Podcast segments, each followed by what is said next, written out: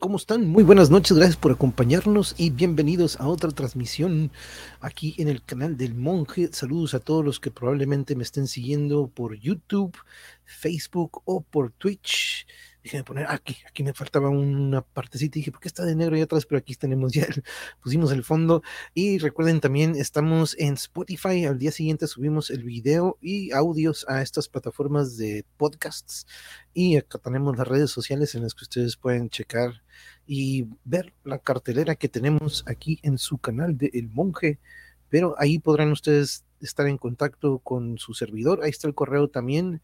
Y recuerden que también, pues ya hace unas semanas, si no es que un mes o par de meses, creo, este, ya rebasamos esa marca en la que YouTube permite que la, audiencia nos apoye. Entonces ahí tienen opción también del super chat, del super sticker. Ustedes también se pueden unir al club del Mongeverse por, por un apoyo muy, muy pequeñito. Ustedes podrían apoyar muchísimo a este proyecto que pues ya llevamos dos años pero hoy, compañeros, entramos al mundo y al arte de la pintura y el arte urbano, porque nos acompaña de nuevo por segunda ocasión Gerardo. ¿Cómo estamos, dude? ¿Cómo estás, Chucky? ¿Cómo estás? Muy buenas noches.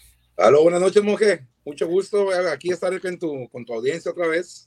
Ya sé, dude, ya, ya hace falta, dude, porque fuiste de los primeros que le cayeron en aquella ocasión que hablamos de el arte de la pintura. Me acuerdo, ¿te acuerdas que coincidimos con varios de tus colegas? Pero ¿cómo has estado, bro?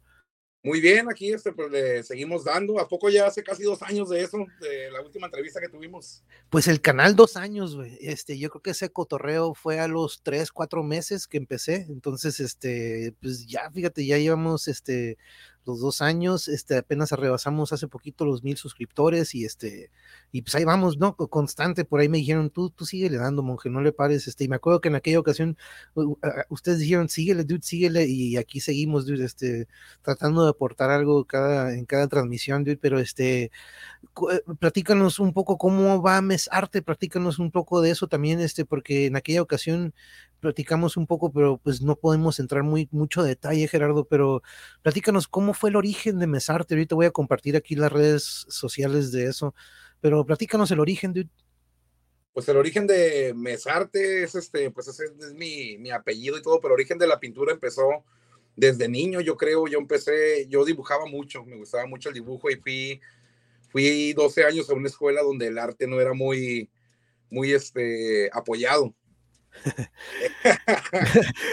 Me acuerdo de, escucho eso y me acuerdo del taco, pero pues es, es, lo único que se me viene a la mente, ¿no? Pero este, sí, eh, eh, coincido contigo, Sí, no, no era muy apoyado, así que pues no, este, yo creo que más bien no fuimos expuestos en la, educación que tuvimos nosotros, no fue, no, no fuimos muy expuestos al arte, al arte urbano, a este, a las diferentes formas artísticas, así que cuando Mesarte empezó fue al salir ya en el colegio, en la universidad, yo pues seguía pintando, dibujando, y ahí me fui envolviendo más en, en exposiciones, en galerías. Ahorita vengo de una exposición aquí en National City, y me, también me preguntaron pues cuánto tiempo llevo pintando, y hasta ya que saqué cuentas, pues ya son más de 21, 22 años pintando. Hace más de 20 años que empezó Mesarte ahí con sus, con sus cosas, así que está, pues ya, ya es una trayectoria, ya tenemos ahí una, una carrera, se podría decir. Y sí, no coincido con eso, porque una de las cosas que también platicamos aquí mucho es, o más bien yo trato de recalcar la importancia que tiene eh, inculcar esto a una edad temprana, ¿no? Y no, yo creo que bueno que lo mencionas, porque pues ahí donde coincidimos en la escuela, bro, eh, pues a la audiencia les recuerdo, pues nos conocimos en la primaria, estuvimos en la secundaria también, y ahí en la preparatoria, este, este pues yo me fui para la Lázaro, pero es algo que trato de recalcar aquí porque muchos alumnos míos dentro del deporte y fuera del deporte, en todo lo que he estado, me he dado cuenta que los que de repente se meten en el arte o en alguna disciplina, les ayuda mucho en desarrollar muchas otras habilidades, ¿no? ¿Tú cómo ves eso? Sí, de hecho, este, fíjate que ah, conoces mucha gente, el, arte te mete a muchos círculos que en realidad, pues yo creo que en otra carrera no podrías no podrías entrar, pues conoces gente de la calle hasta gente de altos estratos sociales. Te, es una forma también que te ayuda a pensar más analíticamente y también un poquito más espiritual. El, el, ver una obra terminada te hace pensar que cómo tenías eso dentro de tu cabeza, ¿no? Yo me imagino que los escritores de música también, ya que escuchan la melodía, no, no podemos creer que eso estaba dentro de nosotros y ni siquiera sabíamos.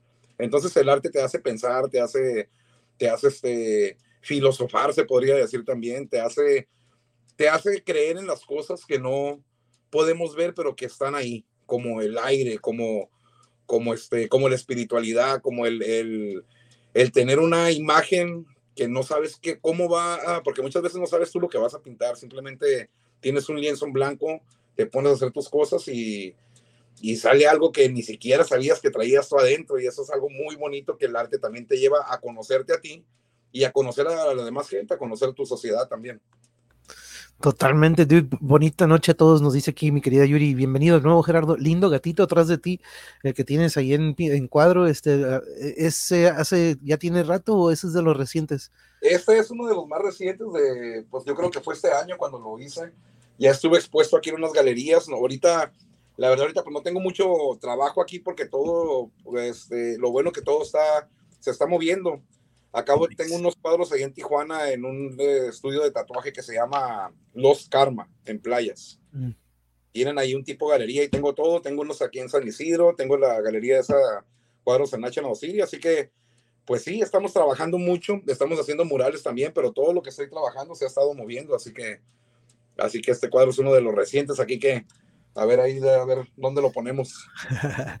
nice, qué chingón, dude, qué chingón. Y pues yo sabíamos, sabíamos que, que, iba a ser así, ¿no? Desde aquel entonces, porque que, que, esté en movimiento todo esto y que se pueda dar a conocer y, moverlo, güey, porque tu arte, la neta que, eh, hablando de ¿Te identificaste luego, luego con el surrealismo o hubo otros géneros cuando estabas, digo, a, temprana edad ya era esto lo que tú, o, cuáles fueron los géneros con los que tú te comenzaste a identificar y eventualmente ahorita nos hablarás un poco del surrealismo, pero desde un inicio fue sobre ese camino? Sí, en la escuela cuando estudias arte te enseñan todas las disciplinas y todas las distintas formas de arte que hay. Entonces, tienes oportunidad de practicar todo, desde realismo hasta cubismo, eh, abstracción, pero yo siempre me identifiqué con el surrealismo, pienso que este, yo pienso que la vida es muy surreal, la realidad que estamos viviendo, han pasado cosas, pues desde la última vez que nos, este, que nos entrevistamos también, ya ves lo, de, lo del COVID, todo lo que se está viviendo, el surrealismo es una realidad que no podemos que es alejada a lo que estamos viviendo. Entonces, la única forma de poderla expresar es con el arte. Por eso siempre me gustó a mí el, surrealismo desde sus principios con el dadaísmo, con Salvador Dalí. Siempre fui fan de Salvador Dalí y creo que el surrealismo es una de las formas como más puras que hay de la expresión artística porque no sabes lo que vas a crear, puedes crear cosas de tus sueños, de diferentes realidades. El surrealismo te lleva a conocer cosas de ti y cosas que tienes en tu subconsciente que salen con la pintura. Eso es lo que es lo que me gusta, como estas figuras que tengo aquí, las que están ahí en las fotos, pues la verdad no planeas, ah, voy a hacer este personaje y va a tener una cabeza de calavera y va a ser una alebrije, simplemente sale, entonces ese es el surrealismo, cuando exploras tu mente y las cosas salen de ahí. Se podría decir que podríamos eh, utilizar la palabra libertad o este un poco más libre que en otros géneros donde sí tienes que no digamos que, sea muy cuadrado, pero que cada género tiene lo suyo, ¿no? Pero de repente, ahorita como lo dices, es lo que está en el momento, ¿no? Como yo lo, relaciono mucho con el jazz, ¿no? Porque el, jazz es algo que es en el momento improvisado y tienes que reaccionar, reaccionar a lo que estás escuchando del colega. ¿Es más o menos eso el surrealismo? Sí, el surrealismo es una improvisación, cuando estás pintando es una improvisación, pero lo de tu mente. Y muchas veces no es de tu mente, sino es algo que sale, eh, puedes estar deprimido y te sale una obra. De hecho, el, no sé si alcanzan a ver el, el oso que tengo aquí. Sí, yo sin darme cuenta, para mí, esos ositos de peluche para mí representan la inocencia. Pinto muchos los osos de peluche, muchos payasos. El payaso representa para mí como la doble cara, la doble moralidad que tenemos todos también. Y la libertad de poder ser un payaso, porque también está divertido ser payaso. Yo creo que a mí me hubiera gustado, si no fuera artista, hubiera sido un payaso de circo. y me acuerdo que nos mencionaste que algo que te gustaba mucho también eran los alebrijes, ¿no? Pero aquí estoy viendo este, qué chingón está, dude. Veo, eh, ahorita estuve dando el rol ahí en tus redes sociales, que por cierto ahí están en, ahí está tu Instagram y tu Facebook de Mesarte, están en la descripción para todos los que están watchándonos. Pero este, vi que andabas en la Ciudad de México, y esto que, que, pues bueno, ahí lo vamos viendo casi casi en el proceso, pero ¿cómo fue, cómo ha sido para ti poder plasmar esto que de repente también identifica mucho de nuestra tierra, ¿no? De nuestros, de nuestros nuestros ancestros, nuestros orígenes, nuestra cultura. Sí, eso que se hizo en, el, en ese mural en específico está a un lado del otro que pusiste antes con el, el, alebrije, que es como una calavera. Aquel lo hice yo solo y este lo hicimos en una colaboración de artistas chicanas de aquí de San Diego. Lo que pasó es que nos invitaron, pues yo he pintado aquí en Chicano Park, he pintado con los chicanos aquí de San Diego, y nos invitaron a la Ciudad de México. De hecho, eso está en Coyoacán, en este barrio que se llama La Candelaria, ahí por de Frida Kahlo, que también fue poder pintar ahí, dejar algo nuestro ahí. Y fuimos, sí representa nuestra cultura, representa lo, lo que somos, porque también ahorita en México hay un movimiento donde se está reconociendo mucho el movimiento chicano. El movimiento chicano aquí en Estados Unidos empezó como en los 60, 50, desde los que le dicen los sus, que eran como los 40 en Los Ángeles. Y un chicano es una persona que nace aquí, pero es de padres mexicanos en México no se conocía mucho o no se aceptaba mucho el movimiento hasta hace unos, ¿qué será? Unos siete, ocho años que empezaron, poquito menos, cuando empezaron las deportaciones de Trump. Mucha gente que tenía años viviendo aquí se fue para allá. Ahorita, de hecho, nos, nos invitó este, una persona que es un, es un sabio, ha escrito libros sobre la cultura chicana este, las muchachas dieron una plática en una preparatoria también ahí en el, en el DF, eh, y era la cultura, el, el, el, orgullo de la cultura mexicana que nosotros plasmamos aquí en Estados Unidos, ya está siendo reconocido en México, porque pues somos como representantes los, este, los mexicanos que estamos aquí de esa cultura chicana y de, y de la batalla y de las diferencias que vivimos, tanto en el acento como en la cultura que tenemos con relacionarnos con otras culturas somos súper auténticos los chicanos, somos, yo diría que somos lo mejor que hay, que hay aquí en Estados Unidos y contribuimos mucho en la cultura, así como en los negocios y hasta ahorita creo que la gente se está dando cuenta de eso. Y es que eh, como el, famoso eh, ni de aquí ni de allá, ¿no? ¿Te acuerdas cuando pues los que estuvimos aquí o los que somos de aquí, este, tenemos eh, muy arraigado ambos lados, ¿no? Este, de repente yo he hablado aquí con muchas bandas de nuestro país y recalco eso, que siempre tuve una, tuve una influencia muy agringada, güey. Este, de repente yo no sabía mucho de nuestro talento que teníamos al sur, en el centro, porque aquí teníamos, pues, teníamos acceso nada más a, a, lo que venía al otro lado, ¿no? ¿Te acuerdas? Hasta con un alambre en la tele agarrábamos los canales gringos a todo dar, güey. Entonces, este, fue, una influencia de aquel lado, pero como bien dices, hemos sido también nosotros, eh, hemos plasmado muchas cosas aquí en San Diego, ¿no? En el condado, en Los Ángeles, no se diga, bro. Sí, aparte, fíjate, nosotros pues somos un poquito también, este, tenemos suerte de que podemos movernos, nosotros somos más bien binacionales, nosotros, pues sí, ni de aquí ni de allá, pero somos, tenemos dos nacionalidades, tenemos las dos culturas, podemos, en, podemos navegar en la cultura gringa y la cultura mexicana. Muchas cosas que pasan entre con los mexicanos que están aquí es que no pueden cruzar, entonces a fuerza tienen que navegar en la cultura gringa que es, nosotros podemos hacer lo que queramos porque tenemos esa libertad porque siempre hemos vivido en la frontera. El ser fronterizo también es algo muy diferente y es algo muy diferente al chicano. El ser fronterizo, nuestra, nuestra mente trae las dos culturas y podemos navegar en las dos podemos, entendemos las dos culturas que también es lo, es lo difícil, el, el poder pensar diferente y eso hace que pues te hace un poco más inteligente, te hace un poco más este, cultural, un, un, hombre más de mundo porque después vas a otras partes y es más fácil entender las culturas de, esas, de, de esos países. Este, al principio del año también fui a Egipto, no sé si te comenté eso. Oh, sí, mire, sí, mire en tus redes, pero no, no me comentó cómo estuvo ese pedo, cómo estuvo. Fui por parte de la embajada mexicana con otros artistas, solamente éramos tres artistas, este, un artista mexicano, Enrique, era un artista de Tijuana, Alvison Almada y yo. Y pues yo cuando, le, cuando yo comenté aquí que iba a ir, pues también simplemente iba como representando la cultura chicana y binacional. Fueron unos murales colectivos. Egipto tiene, Egipto está al norte de África y está el, el, mar y después está Europa. Entonces Egipto se está convirtiendo tipo como Tijuana. Todo Sudamérica está emigrando para arriba. Sudáfrica, perdón, está emigrando para el norte de África del continente y están llegando a Egipto, pero las leyes europeas no dejan que entre esa gente. Entonces se están quedando en Egipto. ¿Qué es lo que está pasando? Que al igual que Tijuana, Egipto está creciendo demasiado. Hay gente de varias nacionalidades que van por el sueño europeo, se podría decir, como aquí es el sueño americano, y no llegan, pero pues tienen que echar raíz ahí en Egipto donde llegaron, que es otra, otro país, y eso está ayudando a la cultura, entonces la cultura se está apreciando mucho.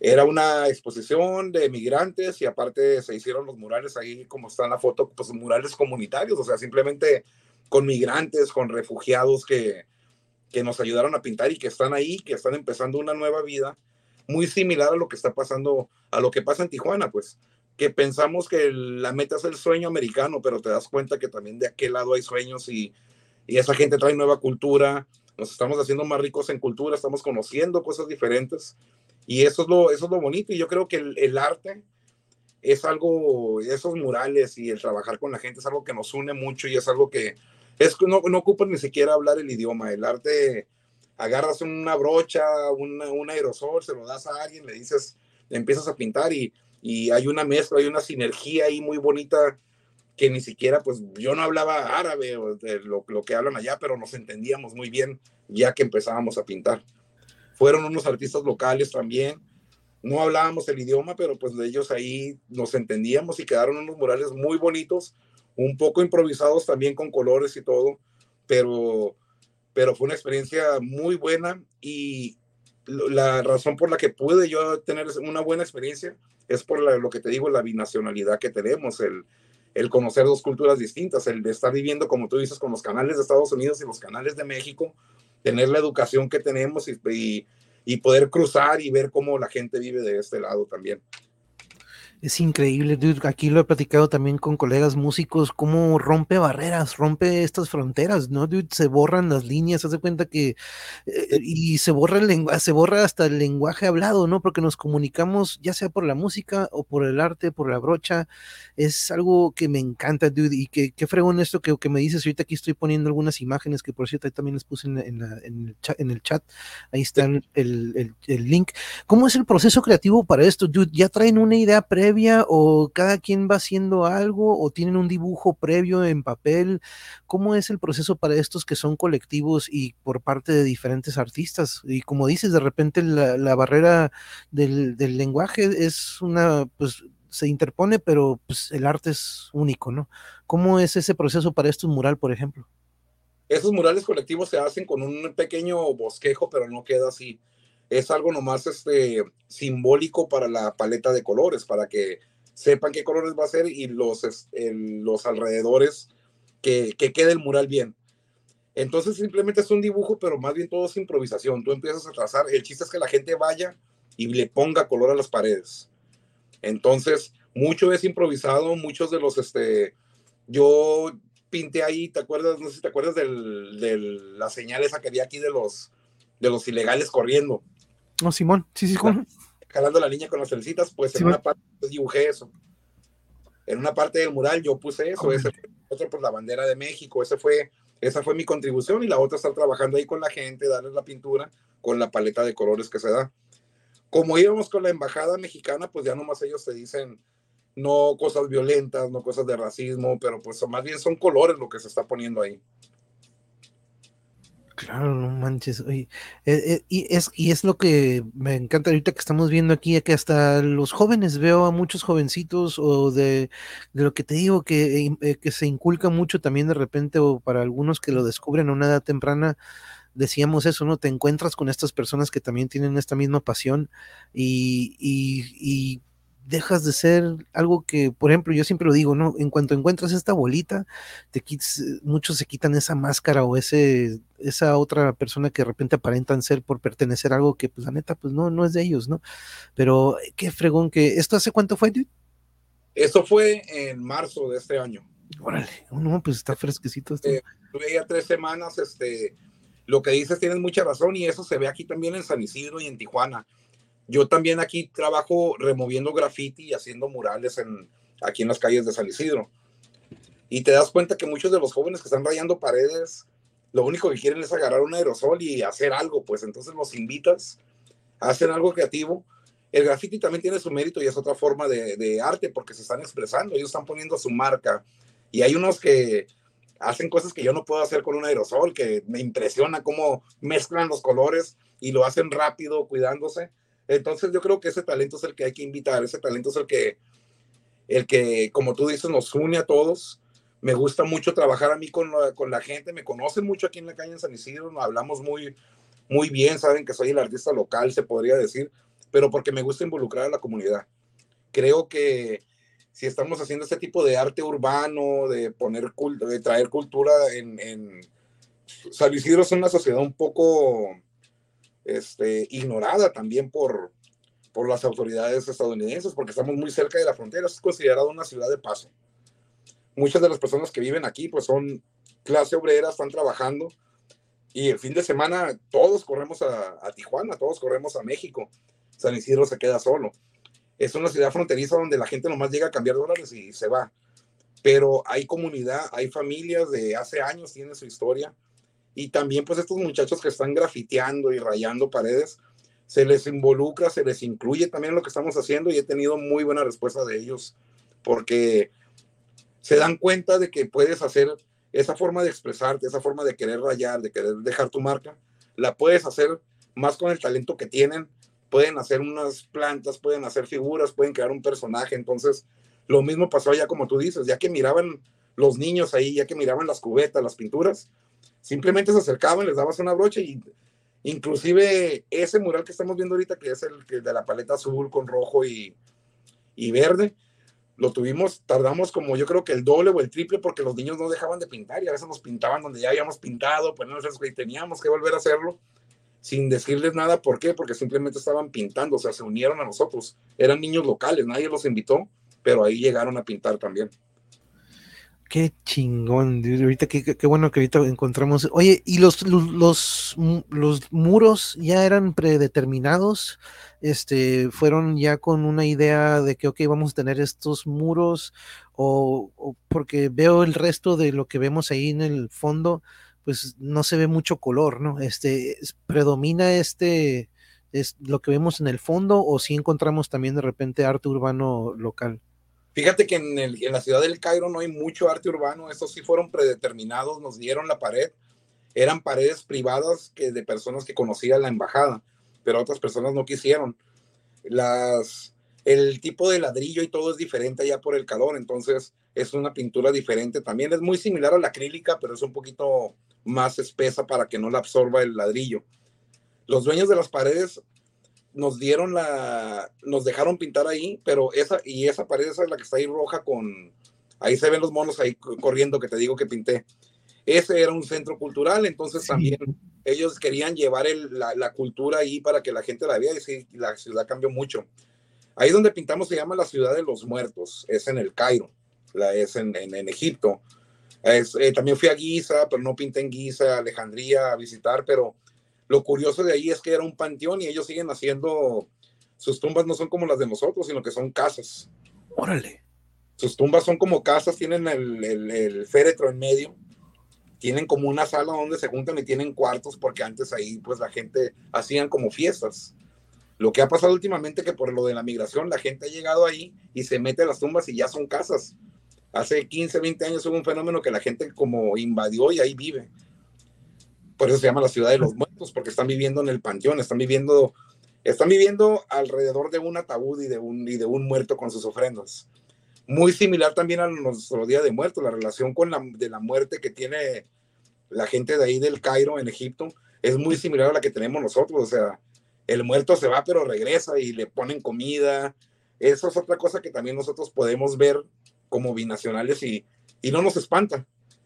Entonces fue muy interesante también el estar ahí ver cómo la familia tiene la mesa, come y un lado hay un ataúd de alguien que no conoce, no un ataúd, pero pues un féretro ahí, una tumba. Y, este, y eso es muy, él es un, un artista local ahí de, del Cairo que hizo una exposición cuando estábamos ahí, nos invitó para, para verla también.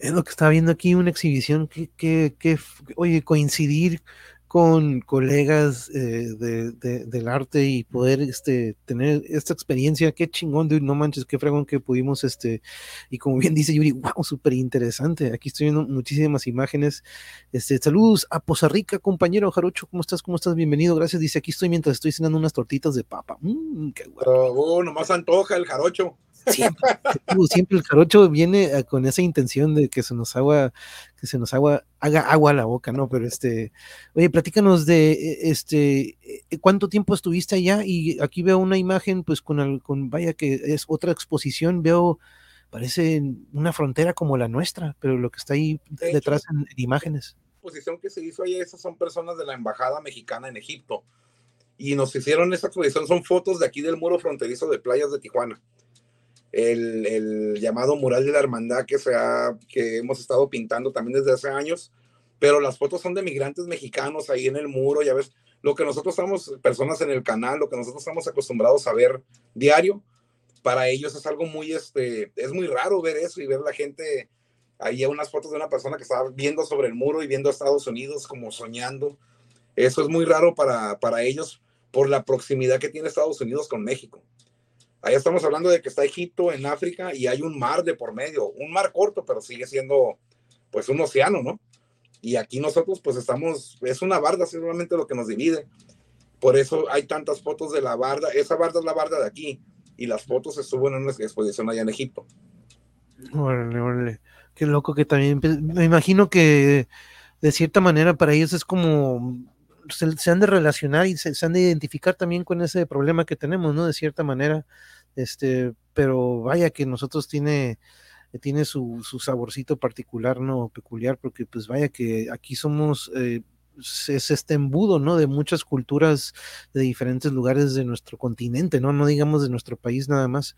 Pero qué fregona experiencia, dude, qué fregón que fuiste, ahora sí que representa, represent, representando, bro representando nuestra cultura, representando pues todo lo que somos y aparte, pues viajar es muy bonito, ir a conocer otro, otro país es, es, asombroso, pero lo mejor fue que pude dejar ahí mi sello, dejé mi paloma, mi logo pues es la, la paloma que siempre pinto, la que traigo aquí tatuada. Ok. el, el, poder dejarla allá en Egipto y en Turquía fue, es, es una experiencia pues muy buena, pues aquí la paloma ha andado en Tijuana, en toda la República, aquí en Los Ángeles, pero ya dejarla allá aparte del viaje, pues fue algo muy bonito. Ahí, ahí, ahí arriba ves la... la ahí está, de hecho. Así que este, fue, fue una gran experiencia, muy diferente a, a pintar aquí, pero también muy similar en lo que es la comunidad. El apoyo de la gente, cómo te ve la gente cuando estás pintando, cuando saben que eres, pues ahora sí que un artista, ¿no? Porque a veces también por la educación que tenemos, eh, crecimos pensando que, ay, que artista es simplemente uno que pinta, que se la pasa de party. No, la verdad, ser artista, la comunidad te acepta demasiado, te abre las puertas porque, porque, pues la verdad, yo no sé todavía por qué, pero sí, yo me siento muy aceptado en mi comunidad. Cuando fui allá con la comunidad de, de ahí del Cairo, de la Ciudad de los Muertos, a de cuenta que teníamos tiempo de conocernos, estábamos pintando, nos llevaban agua, frutos, era, se ponían a, no entendía yo nada, pero pues ahí como sea nos, nos, pues nos comunicábamos, nos invitaban a lugares, así que es, es una experiencia muy bonita. Es que yo creo que el artista, el que crea arte, el que aprecia el arte, el que disfruta el arte es tiene esta sensibilidad, ¿no? Tiene, yo creo que tiene algo desarrollado de que de cierta manera la vibra de un artista embona con la de otro. De repente puede haber alguna excepción, ¿no? De repente puede, yo lo he platicado mucho, este, en bandas, a mí me tocó, ¿no? Que de repente llega un vato que dice, qué cabrón está este vato, Pero no embona, no embonábamos, güey. Por más que dices, está muy cabrón, pero no, no había esta vibra igualita o la similitud que debería de haber y de repente decías, pues no, sorry, no, tenemos que irnos con otro o de repente eso lo vivíamos en otras partes, ¿no? De repente se ve, dices, tiene mucho talento, pero algo tiene que no embona, pero esto, este medio, ahora te iba a preguntar algo, Gerardo, eh, hay una diferencia en cuanto, pon tú, vas a, tienes una idea para un mural, pero dices, ok, yo creo que esto va mejor en un lienzo, o, es diferente de repente o tú puedes de repente, o el, el mural en, ahora sí que en una pared o en un muro te da más, más libertad. ¿Tú cómo, cómo si hay una diferencia entre los dos? Sí, claro, no, la, la libertad definitivamente es, es, más en el lienzo. A mí me gusta mucho pintar en lienzo, pintar en mi estudio yo solo. De hecho, por eso también me encantó mucho el arte y pintar porque es un tiempo, es como estar meditando. Es estar tú solo con tu lienzo en blanco, con tus ideas, con tus pinturas, hacer lo que quieres aunque sepas la técnica de todas las clases, aunque sepas la historia del arte, que sepas las diferentes este, escuelas de arte que hay, ya que tienes el lienzo, tú pintas lo que tú estás sintiendo sin reglas, sin nada, entonces es muy bonito, salen los lienzos, a mí me gustan más mis lienzos, el mural es más, es una imagen que es en colaboración, no puedes hacer un mural nomás pensando en ti. Cuando haces un mural o ya te dan una idea o alguien te pide algo o te más o menos te dice qué hacer o qué es lo que están esperando que hagas. De hecho, con muchas veces que haces un mural tú tienes que dar varios, varias opciones, dos, tres, porque una no le gusta, otra se les hace muy, pues muy loca o no la entienden. Yo pinto mucho mujeres grandes, mujeres voluptuosas, entonces yo quiero pintar un mural de una mujer voluptuosa, que es lo, algo que se llama body positivity, ¿no? Como la aceptación de tu cuerpo, la aceptación de, de cómo eres y la aceptación de la, de la belleza, porque también el concepto de la belleza está cambiando y el concepto de la belleza de la mujer ahorita se ve muy diferente a la belleza de hace años. Hace años, pues todas las supermodelos eran súper flacas, ¿no? Ahorita la belleza está cambiando el concepto también, pero no he hallado la pared o la persona que sea lo suficientemente valiente para dejarle pintar esa mujer en una, en una pared pública donde todo el mundo la va a ver. Sí, el hacer un mural es un poquito, tiene un poquito más de reglas en eso, en el diseño y todo, y el lienzo es totalmente, el lienzo es tuyo, el lienzo tú lo agarras en blanco y haces lo que tú quieres y, y ahí no importa a quién le guste, a quién no. Como artista, pues haces varias cosas y hay cosas que también no se venden o simplemente a la gente le gusta, pero no lo pondría en su sala. Pero es tu arte. Yo pienso que el arte así debe ser. Si vas a tener algo en tu sala, como habíamos dicho, ese cuadro tiene que hacer que lo voltees a ver. Si quieres nomás tener una pintura o arte, pues ve y compra un cuadro a un supermercado o esos que venden al mayoreo. Pero un cuadro en tu casa es algo que tiene que hablar, te tiene que gritar el cuadro y te tiene que hacer que lo voltees a ver y le tiene que dar personalidad al lugar en donde lo estás poniendo. Esa es la libertad que tienes en el lienzo el mural es distinto. En el mural no puedes gritar una idea o no puedes este, hacer lo que tú quieres porque es mucha gente la que, la que lo va a ver. Y por respeto también a la comunidad y por, por, por pues más bien por, este, por las reglas sociales que tenemos, pues son murales muchas veces más, este, más tranquilos y sí tienen más reglas el hacer un mural. Sí, claro, y lo entiendo. ¿eh? Saludos, mira, nos, nos, manda aquí, saludos Marco Verdejo, gracias por acompañarnos, amigo, ¿cómo estás? Saludos, Manuel, excelente invitado. Viajé por muchas partes y me tocó estar en Europa y ver en las estaciones de tren. Y la verdad, los murales de Tijuana no le piden nada a los de las grandes ciudades. Ah, no, sí, no, es que en Tijuana tenemos mucho talento. Los murales en Tijuana son. Muchos artistas de aquí de Estados Unidos que conozco quieren ir a pintar a Tijuana. Y entonces yo ahorita también fíjate, sin buscarlo o sin pedirlo, yo me he convertido como en esa unión entre Tijuana y San Diego. Aunque no voy de, yo voy a Tijuana a visitar a, mi familia y sí, los fines de semana corro para allá, ¿no? Pero me, hablan y me dicen que quieren pintar, quieren colaborar en Tijuana porque Tijuana tiene mucho talento y los murales que se ven, inclusive los que están en el canal, que nadie los ve, son, son de personas talentosas, son de personas que pueden hacer cosas muy buenas y si no le piden nada murales de otros países, pues. No, oye, ahorita que, ahorita que estoy viendo, yo juraba ese que tienes atrás que eran diferentes piezas, pero es una completa. sí, de hecho es esa de ahí, ese oso, este, lo de medio es una mujer ahí medio deforme y la, oh. la otra es como un tipo, un cochi con tres caras y con la lengua de fuera, que esa es la libertad que te digo que te da el, lienzo, el tener un, un, lienzo en blanco enfrente, esa es la libertad que quieres, que buscas esos personajes, esas figuras, yo no sabía que estaban dentro de mí hasta que los puse en el lienzo. Y eso es lo bonito del arte, por eso te digo, el arte te pone a pensar en todas esas cosas que sentimos, en, en, en el amor, en el odio, en los sueños, o sea, cosas que te paras y dices, ah, canijo, ¿qué pasó? ¿Y cómo eso estaba en mi mente? Las mentes son maravillosas, todavía nos falta mucho por descubrir de la mente. Y yo creo que el arte, eso es lo que hace, esas imágenes, esas imágenes que tú ves en ese cuadro, otra persona la puede copiar o algo, pero no las están haciendo. O sea, esa imagen no la vas a ver en, otra parte. Otro artista no va a salir con la misma imagen y eso es lo bonito de que cada artista trae sus, sus ideas. Ahora imagínate, pues tenemos la facilidad de pintar, de plasmarlo en un lienzo. Imagínate cuántas personas no pueden plasmar esas ideas, esas imágenes que ven en la cabeza y ahí se quedan y las perdemos para siempre. Entonces el arte es muy bonito, te hace plasmar esas cosas que tú no sabes que, que tienes dentro, pues. Qué loco, dude, qué loco. Está, está, perrísimo esto, me encantó. Ahorita yo acá estoy batallando porque tengo la imagen aquí en la compu de la transmisión bien chiquita, pero acá tengo la tele, ahorita estaba viendo y no manches, está me encantaron los bracitos que están a un lado del osito, como que, y como que todavía hay algo más acá de este lado, ¿no? Pero me encantó que te deja como que, y ¿qué va a pasar ahí? Está raro como ese tipo de cosas también, tú creas algo y tú piensas algo y la gente ve algo totalmente distinto cada quien le da su interpretación, hay gente que le da miedo, hay gente que le gusta, hay gente que le atrae eso. Tú viste los brazos, nadie había comentado de los bracitos esos. Es como que, o sea, como que hay algo más, o sea, como que ¿qué está pasando a un lado de esa imagen?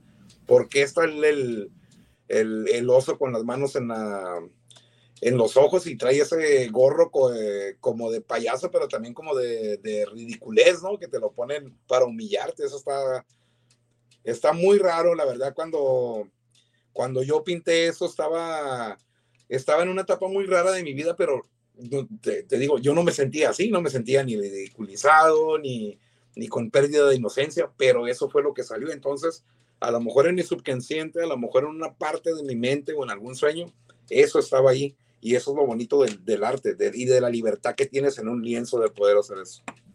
Sí, totalmente. Ahorita te saludos, Fabi, ¿cómo estás? ¿Cómo estás? Mira, compañera de la secundaria, cuando me fui a la Ciudad de México a vivir, dude, coincidí con mucho, unas grandes, grandes amistades. Mira, aquí está, aquí está Fabi acompañándonos en aquel 93, 94, creo que me fui, me fui a dar un rol por allá unos años y ya después volvimos. Pero es algo que hemos platicado, fíjate, eh, Gerardo, con, con, muchos que eh, de todos los artes, ¿no? Pero el único arte que no puede hacer eso, o bueno, que digamos que no tanto que no pueda hacerlo, pero por ejemplo en la literatura o en la escritura, ¿no? Si tú lees un libro, un personaje, pues lo tienes que detallar lo mejor posible, ¿no? No puedes dejarlo como que, pues, hay que el público lo interprete como quiera, ¿no? A diferencia que en una rola, en una pintura, que tú puedes dejarlo a que el, la persona lo perciba como él quiera verlo, ¿no?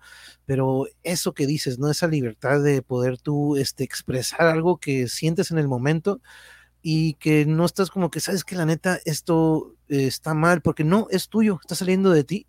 Eso es el proceso creativo contigo, entonces este es lo que está en el momento, porque de repente algunos tienen por ahí algunos bosquejos o algunos dibujitos que dicen, sabes que esto, como dices, de repente en el momento se me ocurre algo, no tengo el lienzo en la mano, hago un dibujito por ahí y luego lo paso a un lienzo. ¿Cómo es? Si es más o menos así contigo o de repente dices, sabes que yo voy a agarrar el lienzo y vámonos. En algunos sí, como ese que estábamos viendo, sí, yo agarré el lienzo sin ningún dibujo antes y se hizo. Pero yo sí traigo también mi libro de, de bosquejos, mi sketchbook conmigo y hago, me pongo a hacer ahí de dibujos rápidos. Yo, ese también salió nomás sin pensarlo, pero son varios personajes que he hecho, entonces fue un poco más fácil. Eso es como un autorretrato, es la mente del artista. El gato que está en medio lo he pintado aquí, lo pinté en México.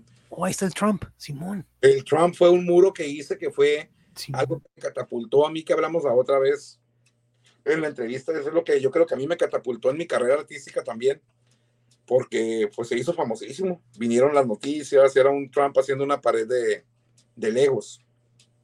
La niña que está ahí tiene el osito y todo, y es una niña que no puede hablar. Yo estoy muy involucrado en, en, yo tengo una hija que tiene autismo, entonces estoy muy involucrado también en las personas que tienen alguna discapacidad mental o no discapacidad, sino habilidad diferente, le podríamos decir. Porque los vemos y ellos piensan distinto. Y entonces, cuando ella no hablaba, mi hija ahorita pues ya habla, pero yo así como, ese fue el impacto que yo sentí, como si trajera una bolsa y no pudiera ni hablar, ni, y, o sea, sí escucha, pero no puede escuchar, comunicarse.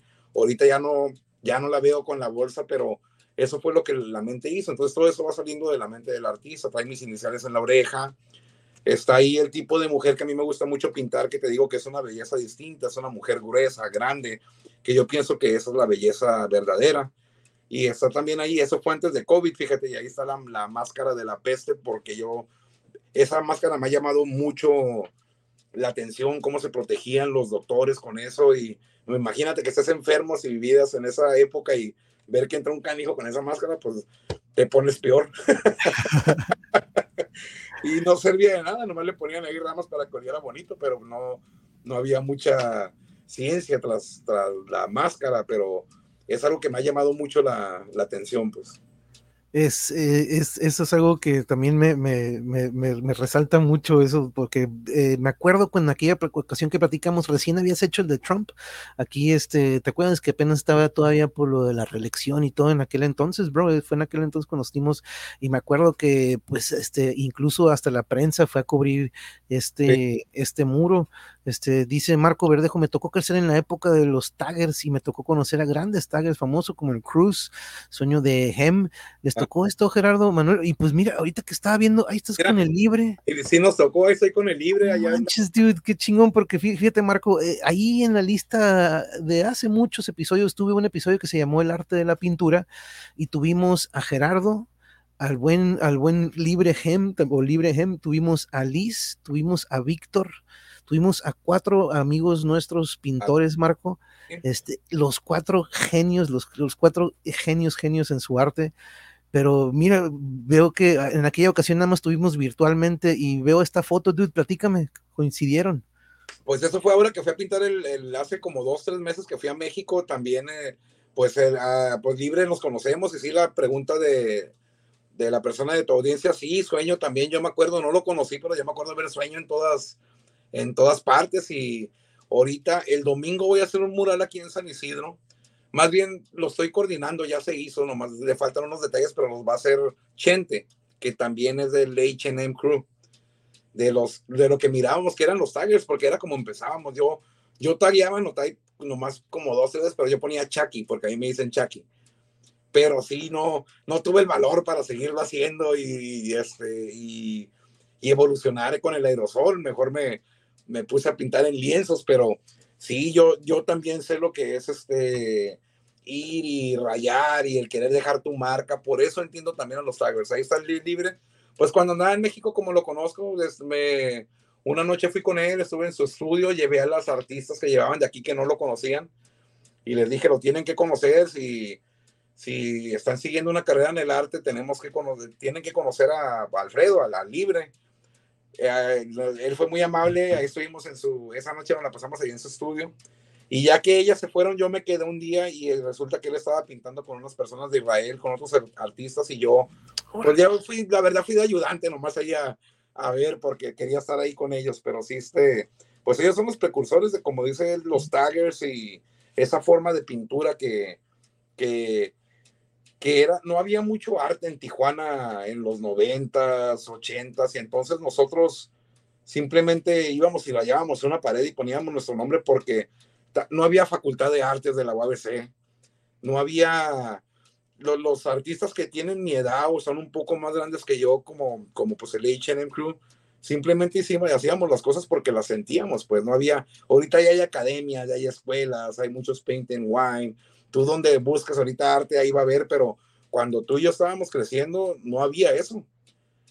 Lo no, pues si se miraban, no, pues mira, están tallando, están rayando, y era, policía, era súper mal, pero, pero, ¿por qué? Porque hacía, hacía falta esa, ese apoyo al arte, esa exposición de los niños a, a crear algo con pintura, pues. Sí, sí, de hecho el otro día, pues en un caso de que está viviendo ahorita el país, salieron por ahí estos los, artistas que, pues unos artistas que son presos, ¿no? Pero que también, pues por la vida se los llevó por la, ahora sí que por el mal camino, pero ellos siendo taggers, siendo estos artistas, eh, de repente terminaron en, pues trabajando por estos estas, estas sociedades no criminales. Xlupe, saludos, saludos. Mira, una de nuestras de nuestra audiencia dice: Muy buenas noches, saludos, monje Yuri, y a todos en el chat, escuchándolos mientras ando pintando en acuarela. Eso, muy bien. ¿Tú tuviste, ¿tuviste algo? Ah, perdón, algo de la acuarela, adelante. No, te digo, la acuarela es difícil de manejar, la acuarela también de dominarla. Pues yo tomé clases también, como lo tuve que hacer en la escuela de artes, pero no me dedico mucho a la acuarela porque también tiene su ciencia, aunque se ve muy fácil el hacer acuarela es difícil. Así que Lupe, adelante, síguele. tuviste, tú te identificaste con algún, em, em, en aquella ocasión lo platicamos, pero recuérdanos, en algún momento uno encuentra de que, uy, esto es lo mío, ¿no? Esto es lo mío, de repente, a lo mejor, no sé si Xlupe, tú te identificaste más con la acuarela o ahorita le estás dando un cáliz para ver qué onda, ¿no? Pero este, porque de repente siempre es bonito calar en otros modos porque pues salen otros estilos o otros colores que no se podían, ¿no? También déjame saludar a Said, buenas noches a todos, qué padre el arte de dos culturas, nosotros en Juaritos tenemos nuestra ciudad hermana, El Paso, Texas, y ojalá tuviéramos esos murales. Pues ahí buscamos pared y nos vamos a pintar ahí a Juárez. o nos vamos a Texas también, ¿qué tienes? Eh, hay una, está ahorita, el arte se está moviendo mucho en toda la frontera. Voy a tener la oportunidad de ir a, Colorado en, la semana que entra, a algo, algo familiar, pero me comentan que va a haber un festival de murales, entonces, oh. Persona que voy le dije, oye, tengo que ir, y, así que te otra vez, ahí está el arte, está moviéndonos. Ahorita mencionabas lo de los presos, ¿no? El arte es algo que usamos desde el kinder hasta la universidad y hasta en las cárceles. Entonces, el arte tiene algo, es una forma de terapia también, pero se ve el arte, si no, no se sabe ni en las prisiones, en las prisiones hay clases de arte, es por algo, el arte te libera, el arte hace que te salgas de tu mente y de lo que estás viviendo, y yo creo que por eso lo usan en las prisiones y por eso lo usan con los niños de kinder, para que sepan abrir esa, esa mente, eso que tenemos adentro, que a veces, ahorita hay mucha depresión, ahorita hay muchas enfermedades mentales, pero también estamos saturados de información, estamos saturados de medios. Nosotros crecimos en, en, las épocas en que estabas tirado en tu cama sin saber qué hacer aburrido. Para las tareas las enciclopedias, güey, ¿te acuerdas de esas cosas? Era enciclopedia, pero estabas aburrido y entonces ese aburrimiento, ese no hacer nada, también te lleva a crear y yo creo que eso es lo que hace el arte, pues te lleva a agarrar una guitarra, a tocarle, ahorita decías de los escritores, ese es otro talento. Eh, su talento son las palabras. Pueden crear un personaje con palabras y lo estás leyendo y te lo estás imaginando. Eso también es, una, es un talento que yo no tengo. Lo mío es poner ahí la imagen, pero imagínate si alguien puede describir estos monos, pues es, otra, es otro talento muy grande. La música también. Una cosa es saberte las notas, saber la escuela, pero crear algo, crear una canción y poder mover los sentimientos de otra persona con una canción o simplemente con un solo de una guitarra, esa madre me se me hace súper canijo y yo, admiro mucho también ese tipo de arte porque por pues, una no lo puedo hacer y la otra digo, ¿cómo le hacen? O sea, ¿cómo tenían eso adentro y salió? Y, y hay varias canciones y hay canciones de amor, hay canciones de odio, de todo. Y es también un talento que, que pues, artístico muy bueno que, que hace que te das cuenta de que nuestra mente no es lo que estamos viviendo, no es la información que nos están metiendo. Nuestra mente no es lo que estamos leyendo y viendo y queremos hacer, sino que nuestra mente es lo que tenemos que hay que sacar, lo que tenemos que, que expresar y, y por qué no hacerlo positivo y mover sentimientos, pues. Claro, eso es, eso es conectar con, con el que lo recibe, ¿no? De repente crear una emoción, crear ese de que, uff, me regresó a ese momento o esto me, hizo sentir esto, eso, crear ese momento para mí es, es increíble, algo que ya está ahí hecho que te puede hacer eso. Hay unas mujeres pintadas en el centro de TJ, ¿son tuyas, Gerardo?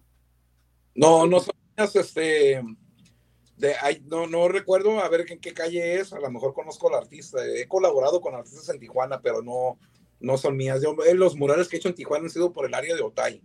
Oh, ok en playas el muro de, la hermandad y he hecho exposiciones. Acabo de tener este, fíjate que fui invitado, fui el único artista invitado a, un, a una pasarela de moda.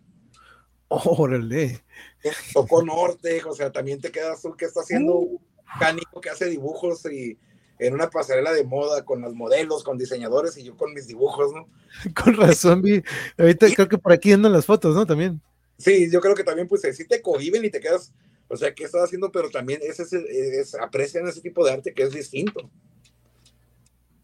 Y e, eso es lo, interesante, ¿no? Que de repente a veces de alguien que no piensas o no pensarías de que, nah, no creo que tenga idea, y de repente te dice, oye, me encantó lo que hiciste o lo que, tu, tu, pintura que dices, oye, eso es lo que de repente también a veces no esperas que alguien, ah, esto es lo que ya viste, ¿no? Esto es de lo que nos platicas.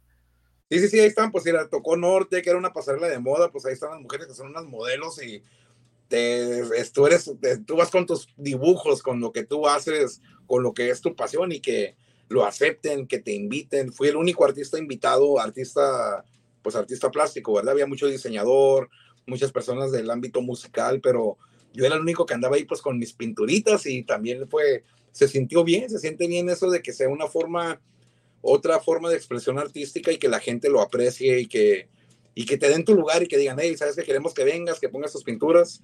Va a haber modelos caminando, vestidos, pero con tus te quedas tú, bueno, pues vamos a hacerlo, ¿por qué no?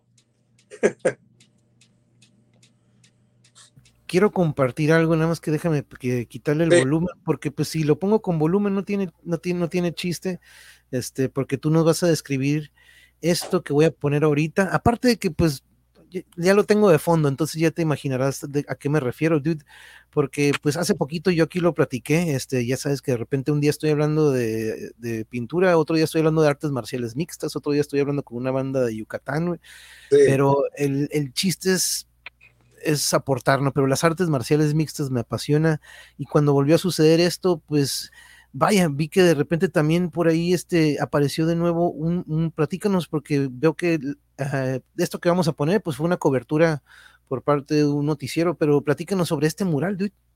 Pues mira, yo soy también presidente del, del, yo se creó un comité de arte de la frontera donde queremos juntar a artistas de Tijuana y San Diego ya tenemos como cinco años con el comité y hemos traído artistas de distintas partes de nuestra región a pintar a San Isidro.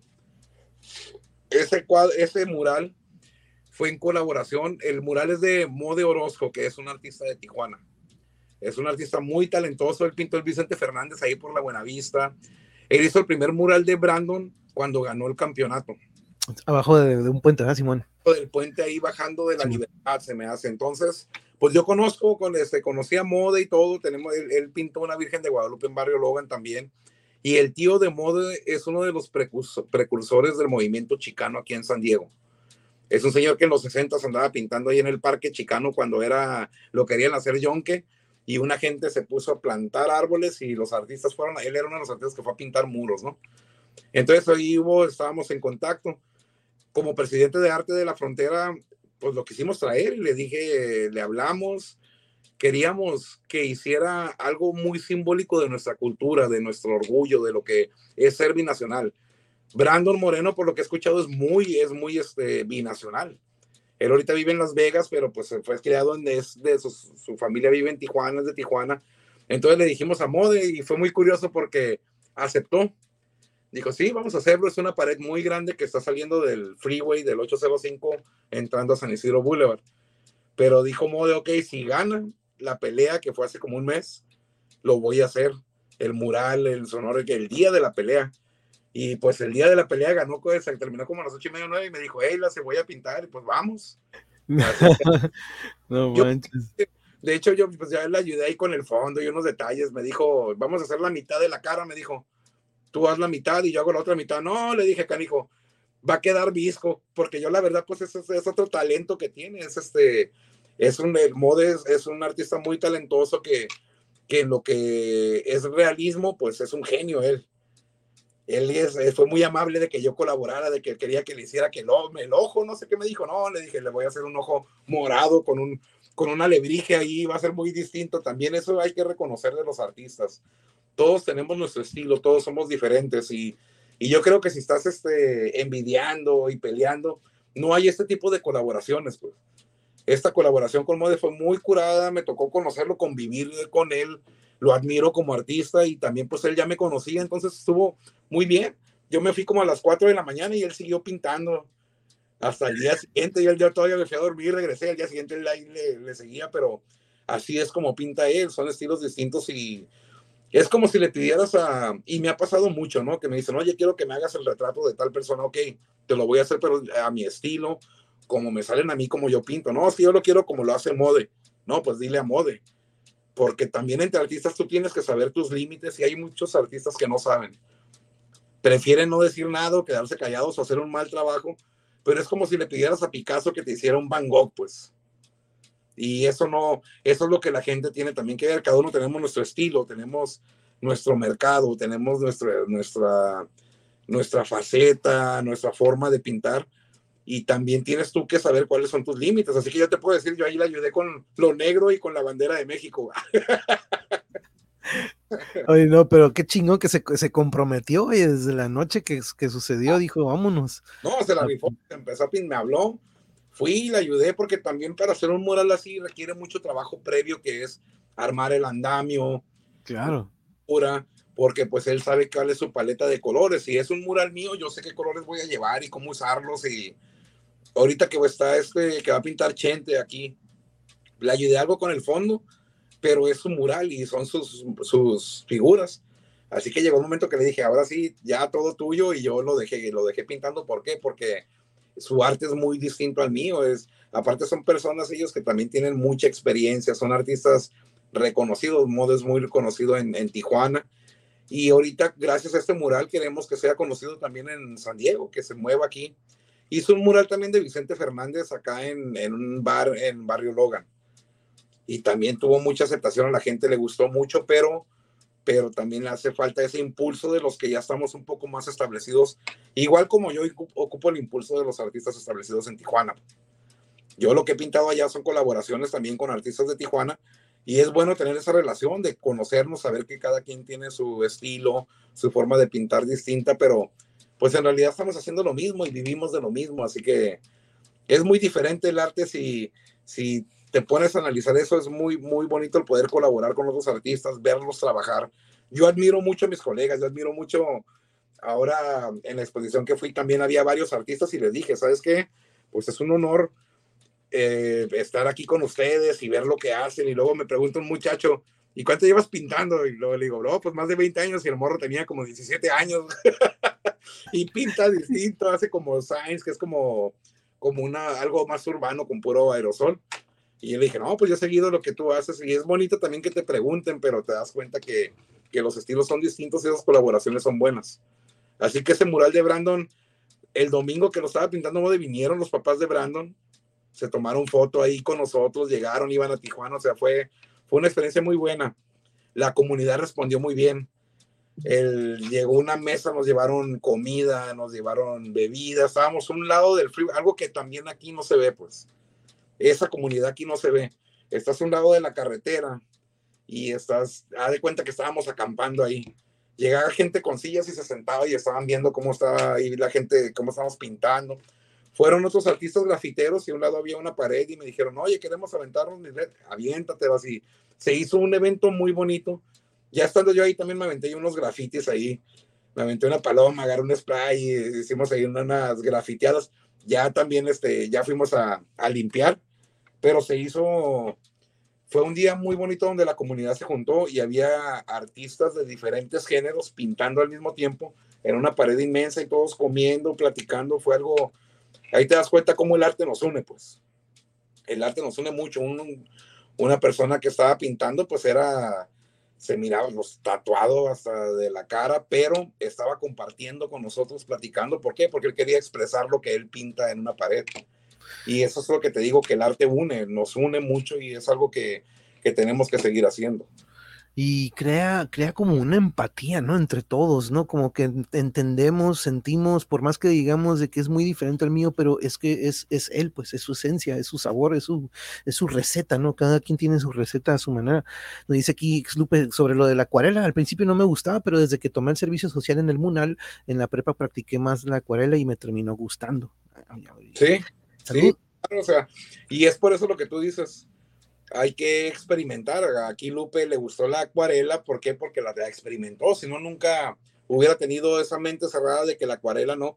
Y hay que experimentar. Yo, este, el aerosol, yo llevo manejándolo, pues te podría decir como unos cuatro años, porque yo mis murales los hago con pintura y con brocha. Yo me pongo a pintar con pintura y brocha, pero de hace cuatro años empecé también y, pues, y, y lo, ese mural está también ahí en la Candelaria en Coyoacán. Ese que está a un lado del que tenía como el penacho, ¿eh? me dices que este estaba a un costado de este. Está viéndolo así como lo estamos viendo, el penacho está del lado derecho. Entonces les ayudé con el diseño, con las pinturas, los trazos y lo que ya las muchachas estaban pintando, yo me puse a hacer ese. Y lo, lo bonito de ese mural es que se hizo, lo hice como en dos horas. ¿Por qué? Porque ya manejé el aerosol, ya le puse más color y de aparte ya y tenía total libertad artística. La persona de la pared dijo, haz lo que, que haz una alebrije aquí, pero lo que tú quieras. Entonces fue muy bonito poder, este, poder hacer eso. Dice Marco, y sí, es cierto, había varios murales en las bardas de aeropuerto y de los campos de Otay, muy perrones allá en el, ah, sí. Manso.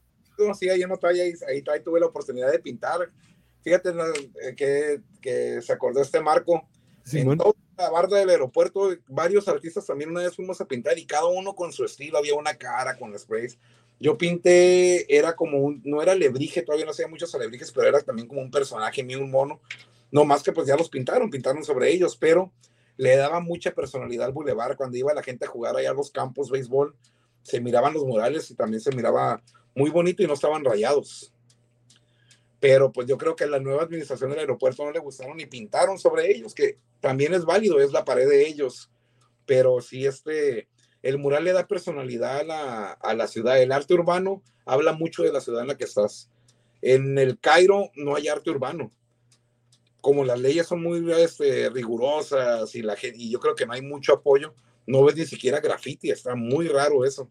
Pero te sales del Cairo a otra ciudad como Giza y ya ves paredes rayadas, ya ves, este, ya ves que alguien allí hizo un mono y ya ves un mural bonito de un artista establecido.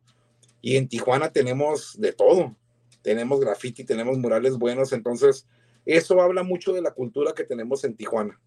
Aquí en San Diego también pues empezó casi mucho en Chicano Park, hay una parte que se llama North Park, donde también empezaron a hacer murales hace como 15 años.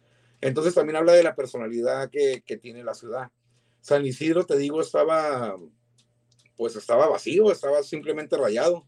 Pero desde que empezamos el Comité de Arte de Cultura, empezamos a traer artistas como Mode, varios, ya ves más arte en San Isidro, ya de hecho San Isidro se está identificando como un, un lugar artístico y eso es bueno, pues, o sea, eso es muy bueno que, que ya digan, ah, ah, yo he ido a exposiciones a San Diego y me dicen, quiero hacer algo en San Isidro. Eso se siente muy bien.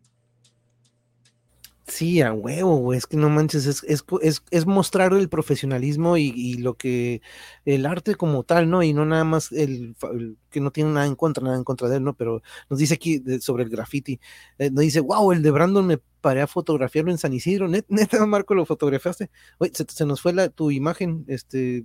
Aquí como que me entró, lo estoy tratando de quitar. Ah, te, te entró, te entró un, un, este, un mensaje a lo mejor, chance, chance. Quiero, a ver. No worries, no En el Logan en USA hay varios. Ándale, varios. Ah, pues de hecho ahí has, has hecho algunos, ¿verdad? Este, Gerardo, nos platicaste sí, en alguna. En el, ahí Marco, Marco Verdejo, ahí en Barrio Logan, este, pues hay dos que donde que ya tienen mi nombre. Lo bonito de Barrio Logan es que ya son patrimonio de Estados Unidos, ya nadie los puede borrar.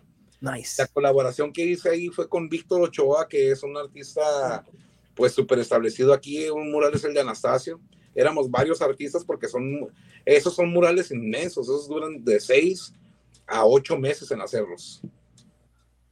Oh, somos varios artistas con un gran años y, y, y, pero el resultado es, es, inmenso, es abajo del puente Coronado, vas y te paras a un lado de esos murales y, y hay hasta documentales nos dice aquí, te, te, manda, gracias Gerardo por tan buena información y tu humildad y sencillez significa grandeza. Pues fíjate Marco, eh, eh, Chucky y yo coincidimos con el Bambi.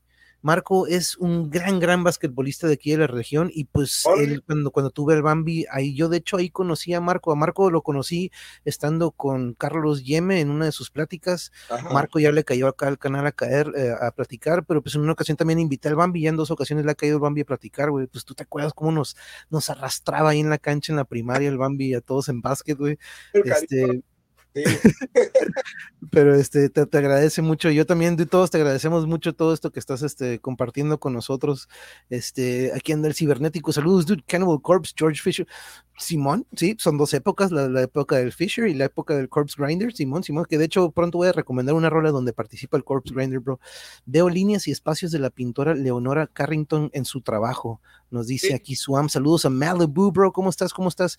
¿Qué, qué, eh, el comentario de Swam que dice que veo líneas de Leonora Carrington. Sí, fíjate, también es una influencia de Leonora Carrington, que también pintó surrealismo, es una artista pues muy reconocida. Este, Dolores Varo, también una artista mexicana de la época de Frida Kahlo. Frida Kahlo es mucho más reconocida y es un ícono ahorita de la cultura aquí, ¿verdad? Pero hay varios, hay mucho talento mexicano. Este, yo pues te digo, tengo como cuatro, cinco, como seis años con el, con el muralismo, ¿no? Con lo que es el hacer murales, el hacer tu pintura. En lienzo he pintado años, pero fíjate que a los mexicanos nos identifican mucho con el muralismo y y si eres artista mexicano, dice, no, pues haces murales, o sea, de, de, tienes de ley, tienes que hacer murales. Y sí lo traemos en la sangre, hay mucho talento desde Siqueiros, desde Diego Rivera. Y yo creo que eso, esos ellos fueron los que nos abrieron la puerta.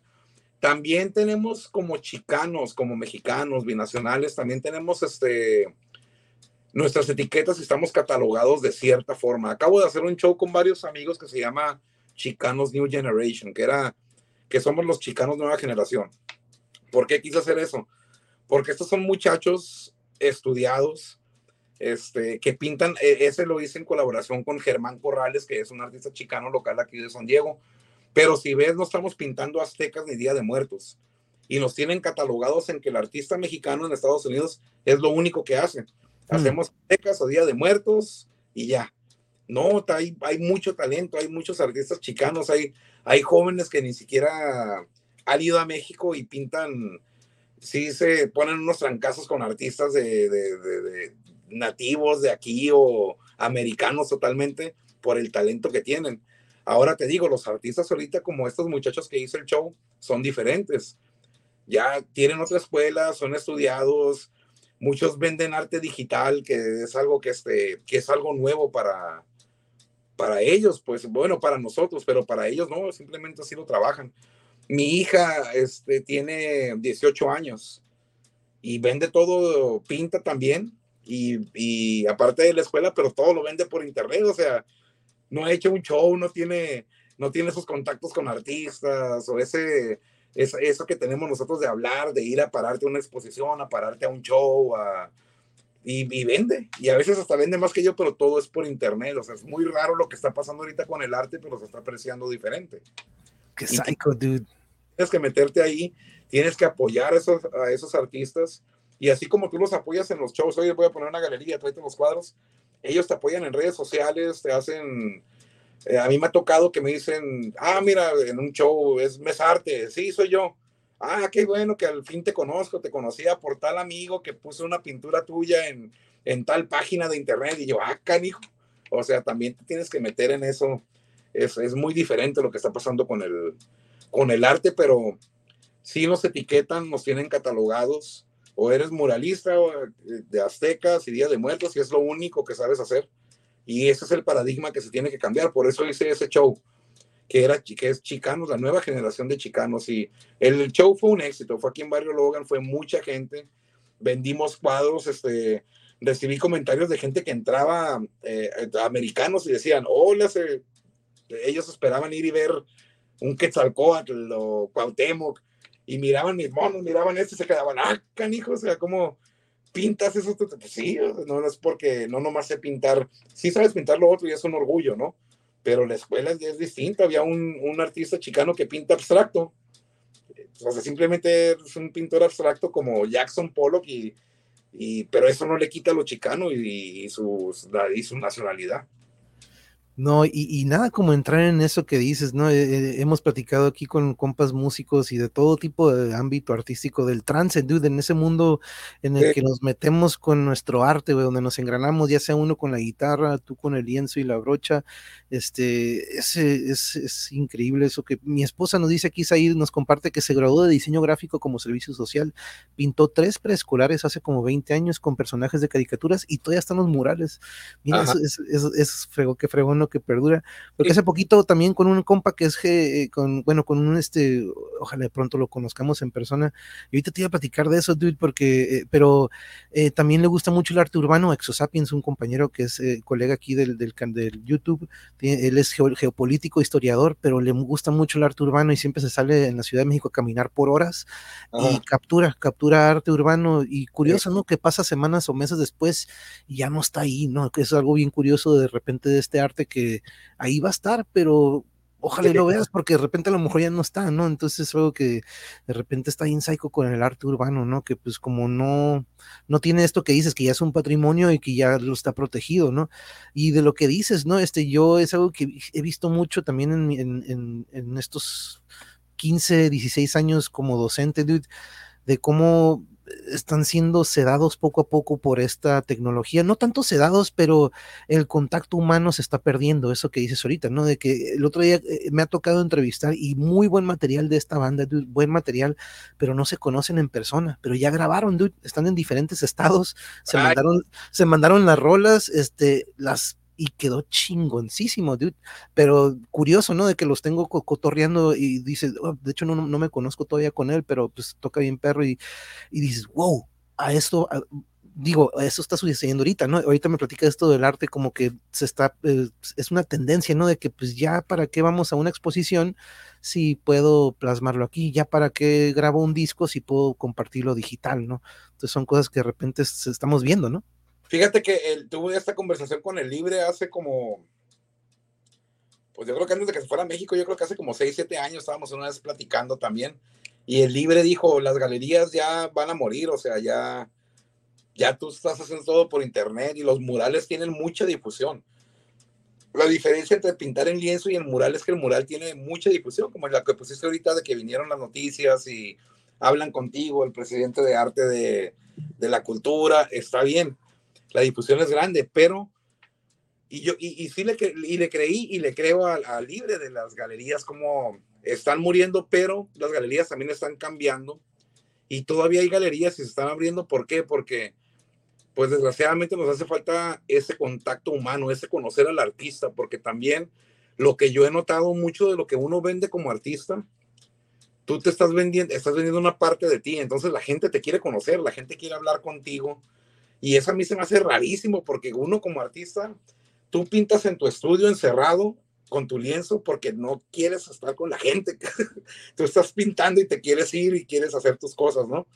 Pero la gente se está interesada también en, lo que hablas, en lo que vives, en tu vida, y se siente bien, se siente bonito eso de que, de tener ese contacto humano con las personas y, y por qué no con otros artistas también. A mí me, Aquí en mi estudio vienen muchos artistas, aquí no la pasamos, platicamos, este, pintan aquí, pero ese contacto me gusta, el, poder eh, rebotar ideas, el poder estar hablando como, como los salones de clase antes, que estábamos todos y el maestro hablando y nos poníamos a hablar.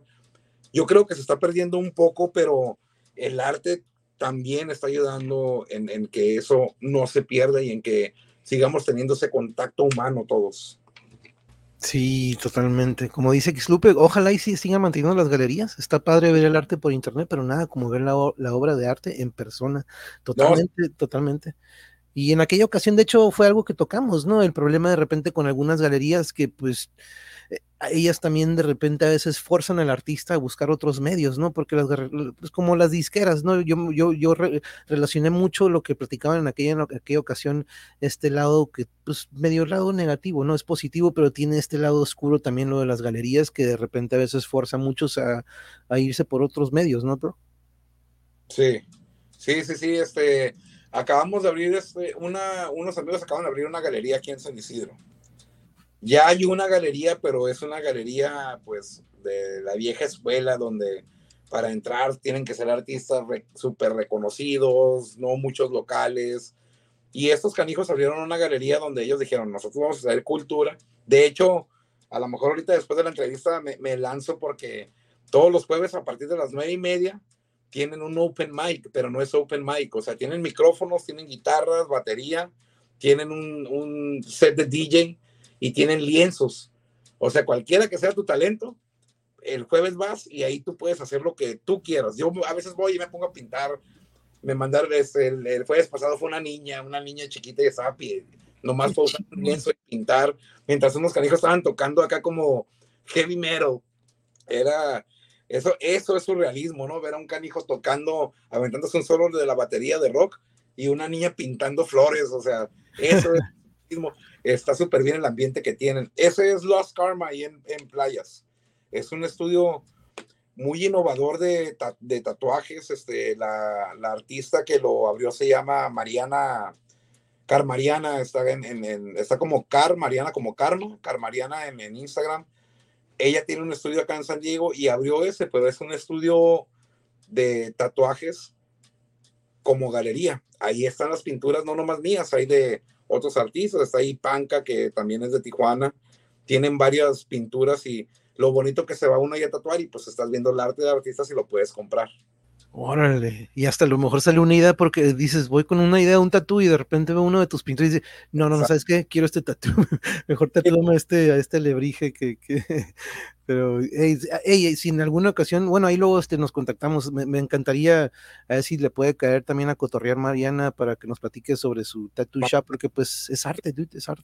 Ándale, en Egipto se me hace también allá, se fue este de, de, viaje a inspirarse, pero es una gran tatuadora. Mariana este, tenía estudio acá por Ocean, Ocean Beach, por la playa, ¿no? Entonces ya te imaginarás, para tener un lugar en la playa, pues es porque, porque así le sale haciendo los, los tatuajes, porque es muy talentosa. Y fíjate que qué bonito que tenga eso. Y como es de Tijuana, quiere hacer lo mismo, pero en Tijuana. Y ahorita ya abrió ese estudio en playas de Tijuana. Lost Karma se llama como Karma Perdido, Lost Karma. Y está muy bonito porque te están tatuando y pues ves, ves playas, ves la playa, está ahí enfrente del malecón, está impresionante el, estudio. Y también es un honor que tenga, ándale, ese es, es un honor que, que tenga mis cuadros ahí que, y que piense eso en apoyar el arte de, de, artistas que no somos tatuadores. Pues. No, es, ya, ya, que regrese de su retiro estaría a todo dar poder cotorrear, porque la neta es otro pex. y tenemos a varios conocidos, la neta, y no hemos traído algún tatuador, la neta, por ejemplo el Víctor Sandoval también de los frijoles. Sí, este, también se avienta sus, sus, tatuajes y todo, y es otra forma de arte también distinta, y, y es más personal porque estás haciendo el lienzo es la persona, pues entonces no te puedes equivocar. Cuando estás pintando en un lienzo puedes hacer lo que quieras y lo puedes volver a pintar y moverle pero ahora imagínate en la piel de alguien, no, hombre, y yo este tatuaje es el primero que me hago y me dolió, me dolió mucho, casi lloro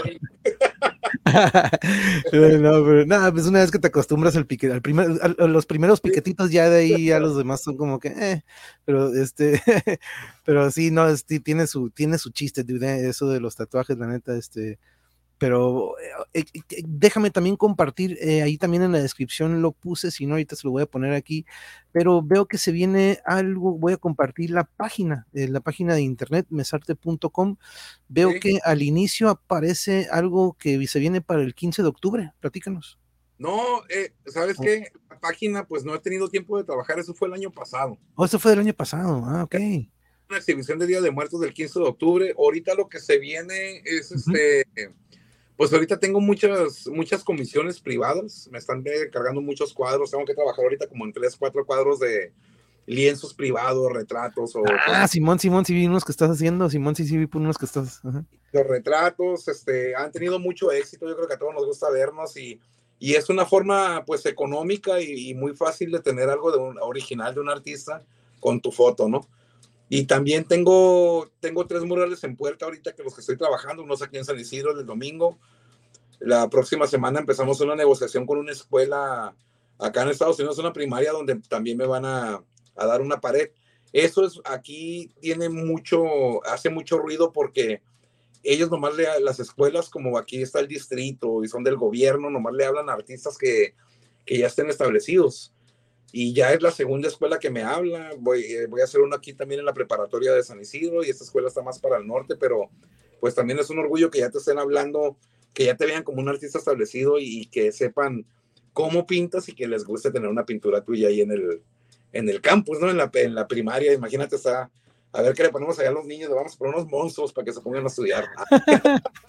qué chingón, pero no, es que esas son imágenes que se quedan grabadas de morros, ¿no? Uno, uno, nunca se olvida de su primaria, de su prepa, de su, siempre queda esa imagen y qué mejor si puede quedar con una calca o una pintura tuya, este, eso está bien, Vivía en el Soler, entonces yo desde muy chico, pues todos los domingos íbamos a casa de mi abuelita, ¿no? Y en el Soler había un mural de que era un Cristo y abajo tenía varias figuras y el Cristo atrás tenía un corazón, pero era un mural que ahorita ya que yo lo pienso, nunca le tomé foto, pues antes no teníamos teléfonos, ¿no? Teníamos las cámaras esas cuadradas, pero ahorita que lo pienso, ese mural fue hecho por los muchachos de la, de la colonia ahí del Soler en Los Altos. Y yo recuerdo que cada que pasaba por esa calle miraba ese mural y yo decía, uy, el que hizo esto es una chingonería. Entonces lo que está pasando desde ahí se me fueron quedando las imágenes también y entonces estuve viendo. Estás hablando del Soler, el Infonavit Los Altos, ahí vivía mi abuelita y fue algo. Cuando yo empecé a ver esos murales, desde ahí, a los seis o siete años, fue cuando yo quise hacer eso. Yo, yo, yo quiero un día poder hacer una imagen así como esa. También hay cosas como, este lo acabo de hacer también aquí en Barrio Logan, en una galería.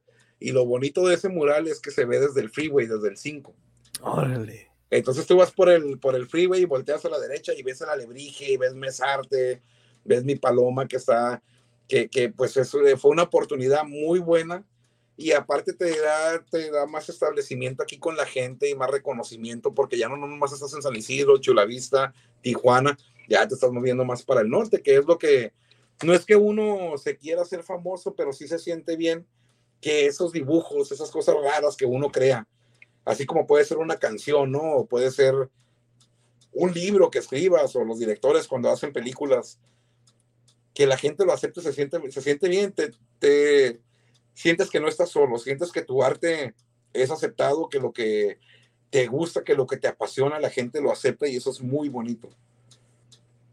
También, a mí me gustaban mucho los payasos, los circos y todo cuando estaba chico y pinto muchos payasos. Entonces te das cuenta con el arte también de cómo imágenes, imágenes que tenías desde niño, eh, se están quedando en tu subconsciente y van saliendo con el, con el arte, pues. En el arte ahorita van saliendo cosas mías que yo no sabía que tenía dentro de mí, pero salen, las explotas y las veces sacan, hijo, esa fue una imagen que yo vi cuando estaba chico, fue una imagen que, que yo una vez pensé, o que en la escuela teníamos un compañero, este, Sanders, que se la pasaba dibujando, no sé si te acuerdas de él. Sí, cómo no, sí que le ha caído. Ah, no, pues yo miraba sus dibujos y decía, yo no sé cómo le hace, pero yo quiero hacer eso y fíjate ahorita que lo, que ya lo estoy haciendo y que te puedes dedicar a esto y que a la gente le gusta y que puedes pagar tu renta con eso, se siente muy bien. Se siente muy bien el poder dedicarte a, lo, a lo, que te apasiona, pues, y que, y que haya aceptación de la gente y que te estés moviendo con eso. Es, se siente, se siente extraordinario y está muy, y, y sí sientes también que tienes que darle algo a tu comunidad, por eso hago trabajo de comunidad, por eso me muevo con la gente, porque siento que esos niños que se están yendo a pintar, que vamos y removemos graffiti y pintan una flor, nunca se van a olvidar de eso. Y aparte la gente respeta esos murales porque son creados por su comunidad. Exacto, ¿no? Y es que ustedes le dan color a lo que es cotidiano, a lo que pasamos todos los días por ahí, dude.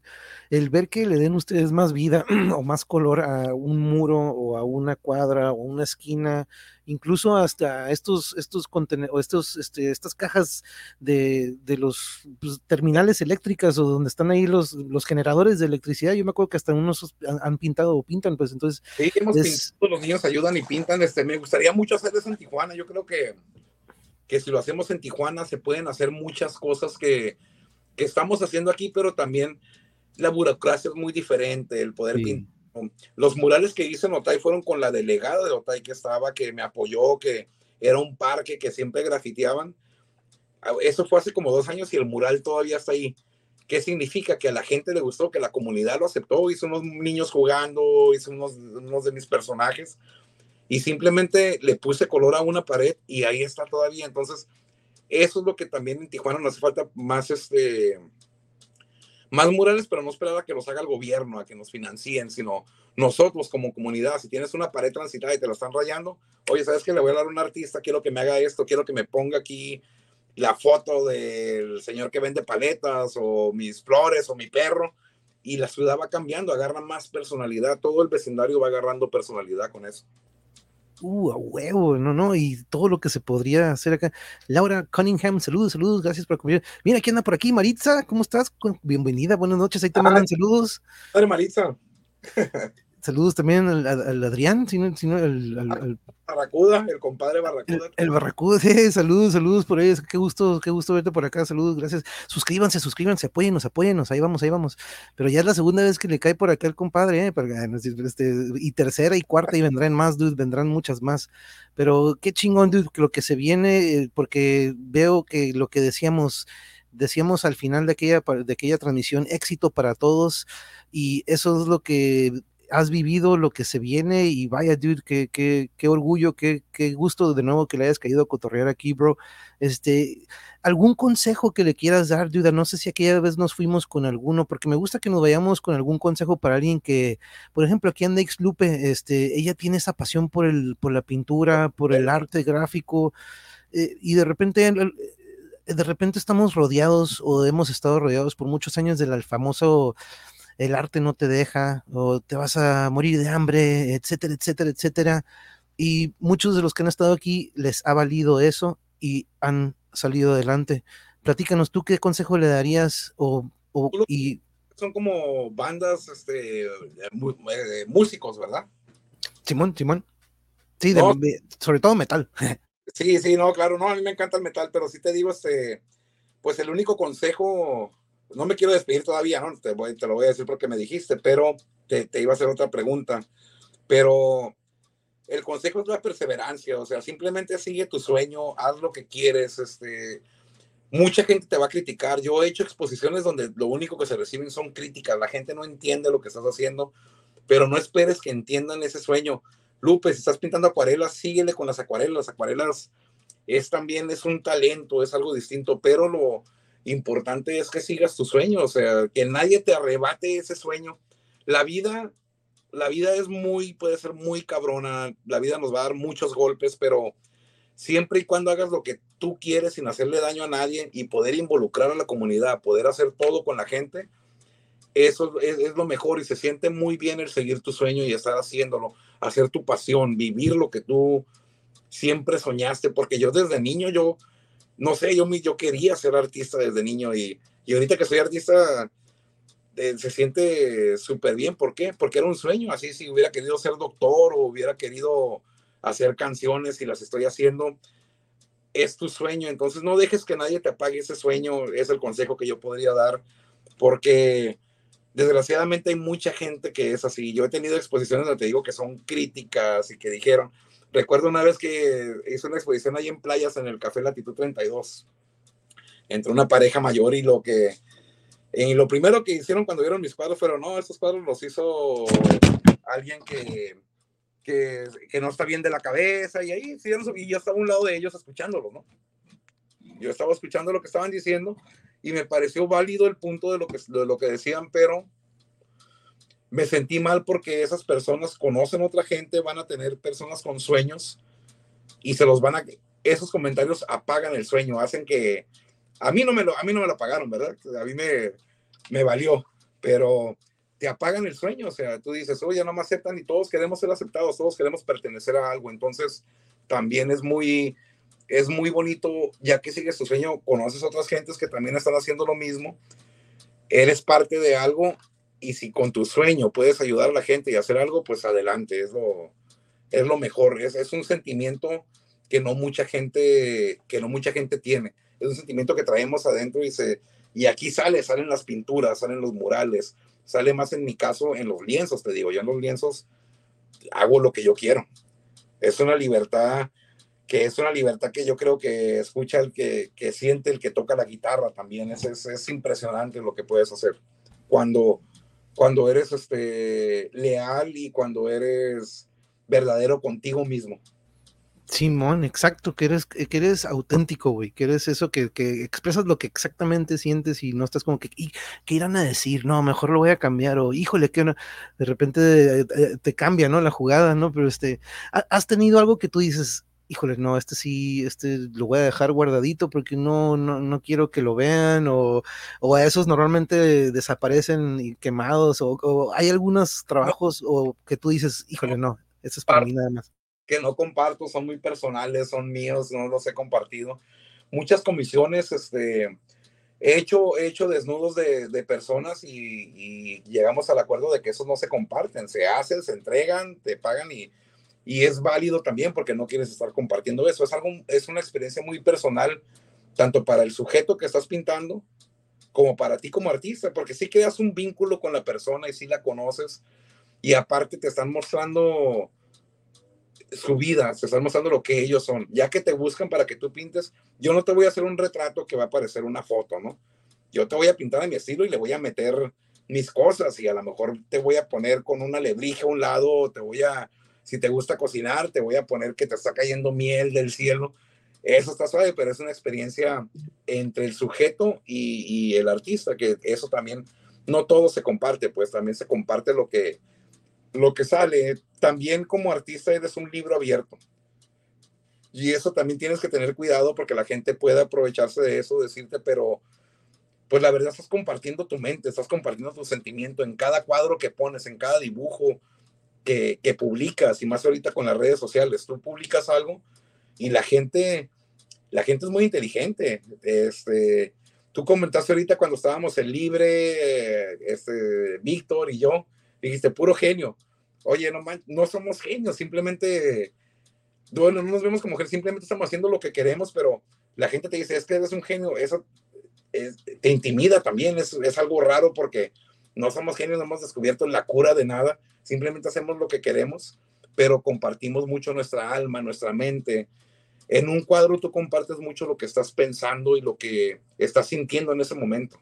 Entonces eso es muy interesante porque haz de cuenta que te estás desnudando frente a una audiencia y estás dejando que vean tu mente, o sea, estás dejando que vean lo que tú tienes adentro y eso, eso, eso puede ser también, te puede acabar.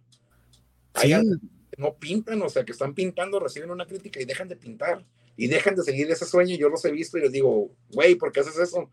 Esa es su mente, es lo que está diciendo. Tú traes tu propia mente, tú traes tu propio sueño, así que síguelo haciendo. Eso, eso es muy importante y como artista siempre te estás desnudando frente a la gente, estás mostrándoles lados que ni siquiera tú sabes que, que tienes adentro y estás compartiendo eso con el público. Entonces es, es, es una profesión muy, muy, muy personal, se podría decir. Cada sí, muy íntima, muy íntima, ¿no? Porque sí, de hecho, nosotros con los chamacos, por ejemplo, a mí yo, yo, tengo unos chamacos que muy, muy les encantaba dibujar, ¿no? Aquí tuvimos a Patricio Beteo, de hecho, un gran, gran artista, él trabajó con lo de Love, Death y Robots, se llevó un Emmy este, con esta serie de Netflix, dude, eh, pero platicaba él que él en clase él siempre estaba dibujando, ¿no? Que por cierto, el Memo, el Sanders, aquí le ha caído varias veces y yo me acuerdo de esas caricaturas que hacía, güey. Eran increíble lo que hacía el Memo de repente en la parte de atrás del cuaderno, dude. Pero este, saludos, saludos al buen, saludos al buen Adrián, gracias, gracias por acompañarnos. Pero es algo muy, muy, esto que de lo que nos platicas y que por cierto, Xlupe dice, muchas gracias por su consejo, muy inspirador sus palabras y lo digo en serio y a seguirla. Ah, claro. Pero yo en la escuela, por ejemplo, yo tengo, a mí me dice mucho de repente un dibujo, ¿no? Yo veo sus dibujos, órale, órale, órale, pero de repente veo uno con oscuro, con mucho rojo, de repente que aguanta, este es de tercero o cuarto de primaria, esto ya tengo que analizarlo y no es como que, ah, qué bonito, no, eso de ese tipo de repente te dice mucho o te puede decir algo que está sucediendo también, ¿no? Entonces, como dices, estás expresando mucho algo que a lo mejor no sabes que lo puedan también interpretar como dices, ah, no, no van a pensar que es lo mismo y dices, hay algunos que sí lo perciben, ¿no? Entonces, este, es algo muy curioso cómo se comunican los, los chamacos por ese medio también. Sí, y ahí ya vas, puedes, puedes enfocarte en el talento o lo puedes hacer algo grande. Yo tuve un problema con mi hija, la mayor, cuando estaba en, en primaria, como en segundo año, porque pintó a todo su salón muerto y ella con un cuchillo. Aquí en Estados Unidos, así que hicieron, no, hombre, querían casi meterla a la cárcel. Lo que también nos ayudó es que saben cuál es mi profesión y saben a lo que la niña está expuesta y, y que, y que para mí es algo bueno que exprese sus emociones como sea no significa que va a ir a matar a la escuela, no significa que, que es mala, simplemente significa que dio un sentimiento y así fue como lo expresó, lo expresó con un dibujo. Otro niño lo pudo haber expresado con, con una canción, otro niño lo pudo haber expresado gritando. Lo malo es cuando no los escuchas, cuando no lo haces y los expresan haciendo esas cosas malas. Pero para que no lleguen a eso, para eso hacemos lo que hacemos con la comunidad, por eso pintamos cajas, por eso invitamos a los niños, invitamos a los grafiteros para que todos estemos a gusto y todos sepamos que hay una forma de expresar tu emoción a través de la pintura, a través del arte, a través de una canción, de, de, con una batería. Yo he visto cómo tocan la batería cuando van ahí los muchachos y, y no manches, o sea, los, tú los ves y están en otro plano, están en otra dimensión y ellos están pégale y pégale. A mí me gusta mucho grabarlos y verlos y, y nos hacemos buenos amigos. ¿Por qué? Porque es la pasión que le están poniendo y ese entendimiento a través del arte de los sentimientos de la mente, del subconsciente. Es el entender que la mente no la hemos descubierto, es como el océano, sabemos cómo funciona, sabemos cómo, cómo se, se comunica con electricidad y hemos estudiado anatomía y biología, pero en realidad hay partes en la mente que no conocemos, que son los sentimientos, que son lo que hablamos al principio, la espiritualidad. Y ahí te das cuenta de que el arte para eso te ayuda. El arte es espiritualidad. Cualquier forma de arte es, es, este, es una conexión con, con el más allá se oye medio sangrón y vas a decir, no, este güey ya... no, no, no. Pero sí lo es, el agarrar una guitarra y aventarte un solo y venir con esas, crear una canción que mueva los sentimientos de la gente, no cualquiera lo hace, pues es otro talento muy distinto. Es de lo que siempre hablo, dude. Por eso siempre, siempre desde un principio cuando empecé el canal, yo quería compartir que, que colegas míos, los Reina, eh, el Memo, el Valero, todos estos compas con los que toqué, quería que vinieran y compartieran esto que sentíamos mientras tocábamos, mientras ensayábamos, cuando de repente prendíamos a la raza en una casa que estaba muerto el par y empezaba el pinche islam, güey. Eh, ese tipo de cosas yo quería que la raza lo supiera, porque sí, en la pintura se entra en ese trance, ¿no? Cuando tú estás en un, de repente dices, ¿qué pedo? Ya pasaron tres horas, güey. Cuando los escritores que le han caído entran en ese trance, un, un, un exalumno mío de fútbol me dice, profe, yo entraba en ese trance en cada partido, ¿no? Yo estaba mega, mega enfocado en clavar el gol, ¿no? Entramos en ese mundo, güey, que pero en la música estamos conectados con otros cuatro o tres güeyes que tenemos que estar en sync, ¿no? En ese momento, ¿no? Entonces es un momento muy particular en la música, pero que todo artista lo vive en su medio, ¿no? Entonces por eso me gusta que platiquemos de ese mundo al que nos vamos, así que no, no, no piensas que estás hablando de que ya me fui, no, porque es algo que yo recalco mucho aquí en el canal, porque me gusta que la raza, porque no es algo que yo puedo poner en un envase y de que guacha, ahí te va para que sepas qué es, güey, no, tienes que tener el instrumento en la mano, la brocha, la pluma eh, enfrente de ti, este momento creativo, ¿no? Este momento de crear, güey. Y saludos al buen The Legend, saludos del Museo del Juguete Mexicano, saludos que él está haciendo su novela gráfica, güey. Hace poquito hablé con él, está haciendo su cómico, novela gráfica llamada Tenochtitlán, güey, el quinto sol, güey. Está bien chingón, está bien chingón. ¿Del, del juguete? ¿Dónde es? Simón, sí, sí, aquí está, es, es, Humberto, ah, fanático coleccionista de cómics, de juguete, tiene un buen, tiene una gran colección, dude. Ahí tiene su canal, así como aparece ahí, Museo del Juguete Mexicano tiene su canal ahí en YouTube, dude, para que se. he pintado juguetes mexicanos, también es otro tipo de cultura, así que uh. muchas gracias y hay que ver ese cómic, hay que, hay que terminarlo y hay que hacerlo para, para, para publicarlo también. Sí, el otro día nada más vino, vino nos, nos, mostró las primeras imágenes, ya está por terminarlo, pero está en este proceso de, pues tú sabes, ¿no? Ya después del dibujo, lo que viene después, después, después, después, y ya cuando lo tenga, aquí lo vamos a tener. Y como aquí me gusta leer Calimán, güey, me gusta leer radionovelas los fines de semana, ya me dio permiso también, dice, güey, si lo quieres leer a huevo, y dije, yes. Entonces, este, eventualmente lo vamos a leer. Dude, tenías una pregunta de adelante. no sé este, era sobre, pues también cómo estás este, con tu audiencia, cómo están expuestas con la música.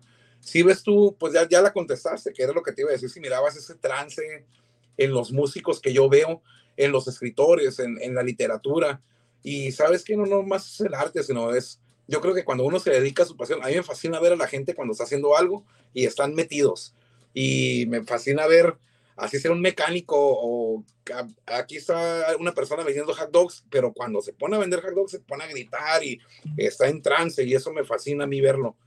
Con los músicos es lo mismo, entonces si tú entrevistas a mucho, mucho músico, entonces ¿por qué el, el cambio del arte, lo que estás haciendo ahorita, tu canal cubre todo? Todo lo que sea arte o nomás música. Sí, güey, no, no, sí, de hecho fue, muchos me dijeron, ¿no? De que, güey, el YouTube y el famoso algoritmo no te va a favorecer, ¿no? Este, pero yo dije, me, vale, me vale, güey, yo tengo al Reina, tengo al Chucky, tengo al Libre, tengo al, tengo a tantas personas que tienen mucho que aportar y el arte es, es el arte es el común denominador, güey, arte y deporte, güey.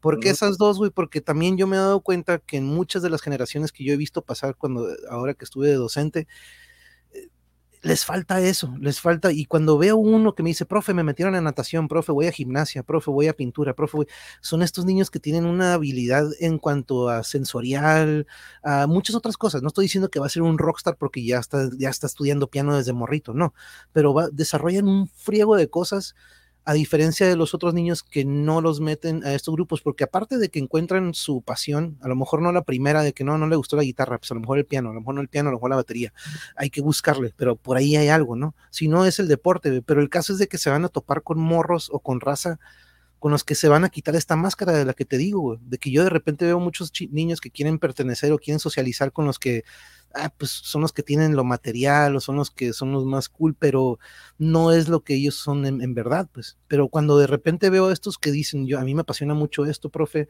desarrollan disciplina, desarrollan constancia, desarrollan muchas otras cosas, a diferencia de los que no entran a un arte marcial, a un deporte o en este caso al arte de la pintura, ¿no? Entonces, esa era la tirada del canal, dude, que, que se dieran cuenta estas generaciones que ahorita los niños ocupamos inculcarle mucho de lo que tú hablaste, que en la primaria nosotros no lo tuvimos mucho, dude, o sea, eso también lo vivimos nosotros, ¿no? Entonces, eso también es uno de los objetivos del canal, que, que vean a músicos que vean a metaleros también, que no digan de que ah, el metalero es puro, no, aquí puros, ninguno ha venido acá con, eh, haciendo conjuros ni nada, todo el mundo se ha dado cuenta que somos igual de sensibles como todos los artistas, ¿no? Simplemente encontramos nuestro medio de expresión por medio de un género, pero es lo mismo a lo que hace Fonseca en, en la cocina, lo que hace Pablo en la cocina, lo que tú haces, lo que hacen Libre y todos los que vienen aquí, Gerardo, ese es el objetivo, de que vengan, cuenten su experiencia y que para otros, así como para Xlupe, a lo mejor tu consejo sea de que sabes que yo sí le voy a echar más ganas o porque no, no estoy, ya he visto tus, lo, lo que pones de repente Xlupe y vaya que muy, muy fregón tu arte, a ver si en alguna ocasión le caes y lo expones. Pero esa es la tirada, Gerardo, que seamos un medio y que aporte algo con experiencias como las de ustedes, dude, conocer su arte, conocer dónde podemos ir a verlo, este, y aparte que sea como también para alguien de que, hey, yo también puedo hacerlo, yo también lo puedo hacer, si a mí me gusta y me apasiona y me hace sentir bien, pues es, yo creo que eso es lo que debo elegir, ¿no? Pero esa es la tirada, bro, eso, este, y sí, mira, contesté tu pregunta sin querer, pero siempre que viene alguien, algún artista, le hago esa pregunta, bro. Sí, sí, sí, es bueno exponer, es bueno lo que estás haciendo exponerlo, este, ya al rato, ya cuando tu nombre, fíjate, yo nunca supe que mi nombre iba a ser reconocido o que yo iba a ser reconocido por mi arte.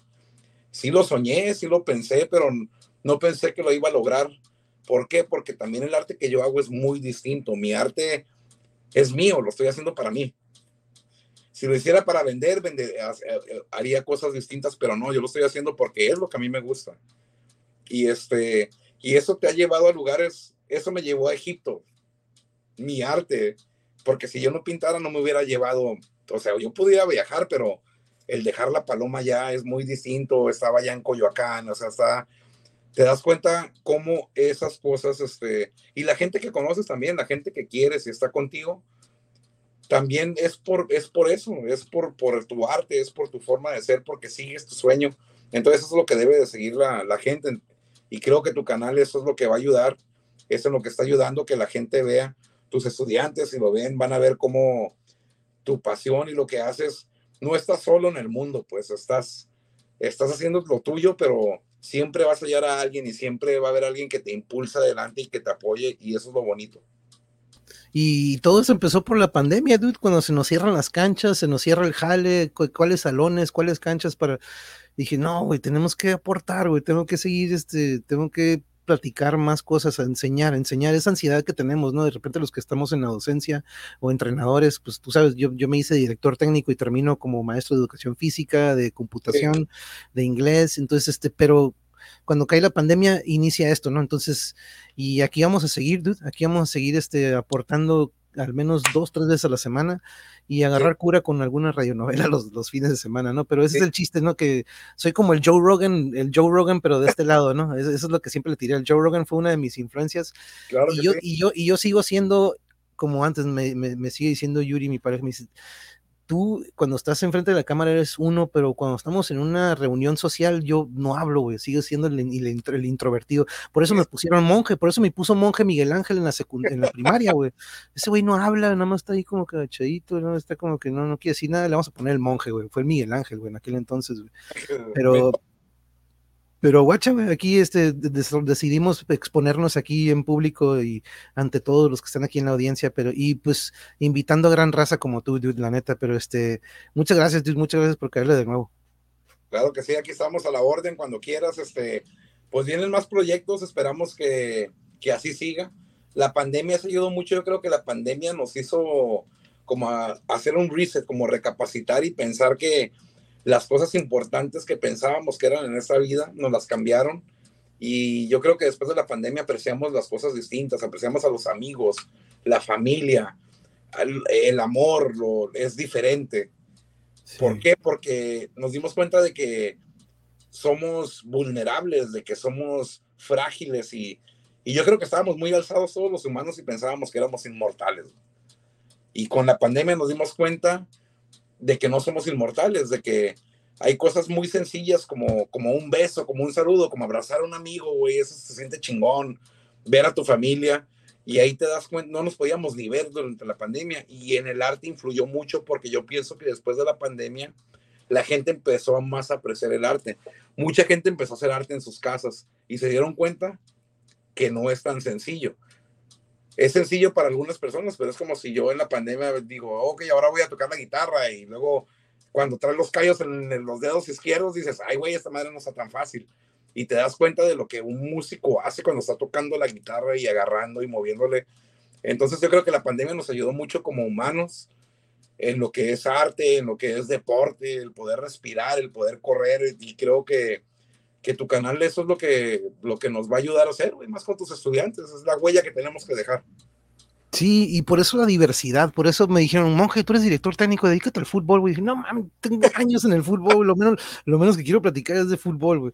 Pero este, eh, no, hay muchas otras cosas que siempre yo de repente escribía a solas que quería de repente cotorrear con compas, llega la pandemia y dije, ¿sabes qué? Pues vamos a plasmarlo acá, vamos a invitar a los Reina, vamos a invitar al Chucky, que sabes, ¿sabes quién va a caerle la siguiente semana? ¿Te acuerdas del, Zorrilla, del Germán Zorrilla? Germán, sí, que es, fisioterapeuta, él es un fisioterapeuta, gran, gran fisioterapeuta, tiene su clínica, entonces le va a caer porque pues, es muy importante para mí la fisioterapia, este, para la recuperación después de lo que es el, el ejercicio, entonces él tengo muchas dudas sobre todas esas cosas. Entonces contacté al Germán, fíjate, coincidimos, este, mi pareja se esguinzó en una ocasión la, la rodilla, fuimos a que la atendieran y de repente me topo, ahí está Germán Zorrilla, dije, ¿será el mismo? Y dije, sí, es el mismo Germán Zorrilla.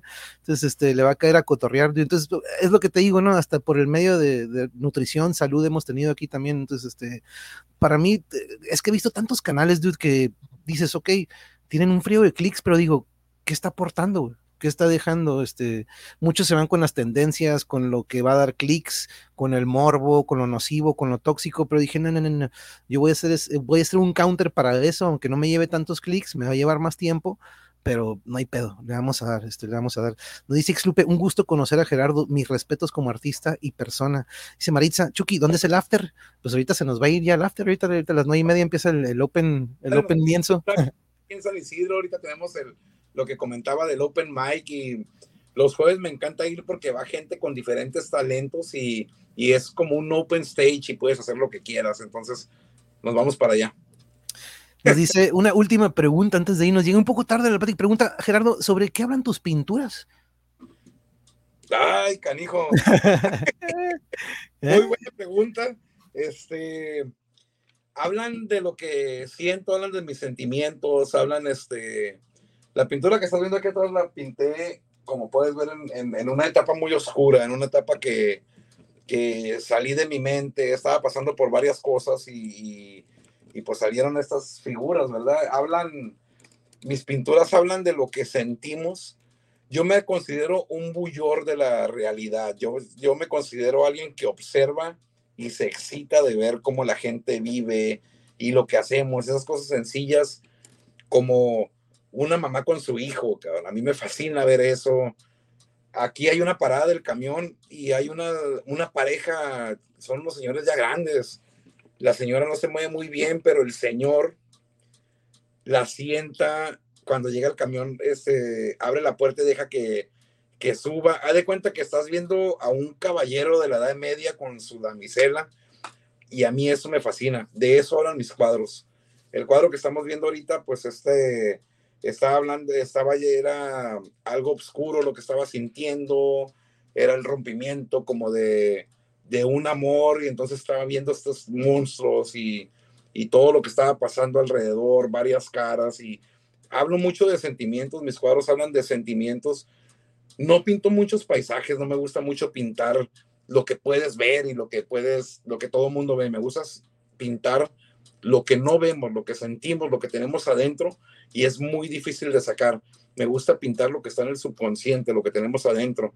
Me gusta pintar del amor, me gusta pintar este de el miedo, de la incertidumbre y también me gusta pintar de la belleza, me gusta me gusta mucho pintar este mujeres, me gusta mucho pintar niños, pienso que la inocencia de los niños es algo que tenemos que cuidar, que es nuestra responsabilidad que esa inocencia siga ahí.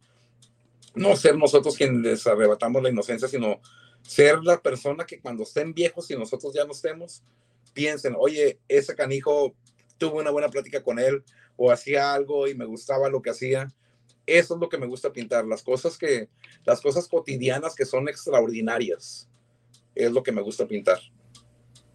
Muchas, muchas, muchas gracias por, por contestarle aquí al, The Legend, a nuestro buen amigo Humberto. Y este, y ahí podrás también checar en la primera plática que tuvimos hace un buen, hace ya más, un poquito más del año, ahí podrás también checarla, este, Humberto, eh, se llamó El arte de la pintura. Nos acompañó ah. Gerardo, Libre, este, Liz, Víctor y este estuvimos una muy buena charla, pero muy grata como también la de la de hoy, la neta que siempre se disfruta cotorrear con alguien de antaño, dude, y ver tu, el, éxito, tu arte y que no que es que terminamos expresándonos por medio del arte, dude, eso me encantó, este no me lo hubiera imaginado en la primaria, este, pero mira, este qué fregón, eh, eso, que traes ahí, este ¿Vas a hacer oh, vudú ahorita o qué anda? es un, modelo aquí para las, para las formas. Ah, ok, ok, ok. Dije, ahorita, ahorita me a empezar a meterle agujas y ya valió. eh, pero, bro, te agradezco muchísimo. Un abrazo desde aquí de Tijuas, aquí cruzando para el otro lado. Estamos en Cortinas, pero este, espero pronto podernos ver, güey. Te agradezco mucho, mucho por haberle caído de nuevo. Y pues, segunda de muchas, de muchos cotorreos que tendremos aquí, a ver si luego le caemos también. Con el, tengo, me, me contacté con Libre, ahorita ando un poco ocupado, pero a ver si uno de estos días también lo, lo traemos de nuevo para cotorrear, Pero, ¿con qué te gustaría despedirte esta noche, bro? Pues me gustaría despedirme agradeciendo a las personas que nos escucharon. Este, gracias por la entrevista, significa mucho para mí. Y nomás a, pues a seguir los sueños, así como tú estás siguiendo el tuyo, yo el mío. Este, saludos pues a Laura, a Marisa, a Yuri, Lupe, todos los que nos, los que nos escribieron. Eh, síganos, apóyenos y apoyen a las personas que tienen cerca de ustedes y que están siguiendo un sueño. Yeah, de hecho sí, ¿eh? Muchas gracias por tu tiempo, Gerardo. Gran ejemplo de un gran ser humano, auténtico, sencillo y sensible, te dice aquí. Ah, gracias. Muchas gracias, Amores, gracias por el comentario. Y a todos ustedes, Maritza, un abrazo también para el buen Adrián. Gracias por acompañarnos. Siempre un honor que nos que le caigan por este lado. Aquí tenemos tres transmisiones a la semana. Este probablemente suba a cuatro pronto, pero tratando de traer a alguien que aporte alguna nueva banda que no conozcamos del país o algo por el estilo. Pero aquí estaremos. El domingo tenemos radionovela y siguiente semana traemos a un escritor, luego también a un fisioterapeuta como Germán Zorrilla y otras bandas de Aztec Metal que vendrán para el miércoles. Pero Gerardo, de nuevo, muchísimas, muchísimas gracias por compartir con nosotros. Estaremos en contacto y a todos los que están aquí con nosotros, que tengan bonito fin de semana, pues que ya mañana es viernes, todavía no es, todavía no es viernes oficialmente, pero pues ya mañana, ¿no? Sí, ya, ya empezó el fin de semana. El jueves, ¿no? Por ahí le dicen. pero... Para no perder una entrevista. Y la de Germán también, pero el Aztec Metal me gusta, no lo había escuchado, se oye bien. Sí, dude, es un colectivo de, el cantante de Anima Tempo y Marina Castillo, una gran, este, es, ella se mueve mucho en los medios.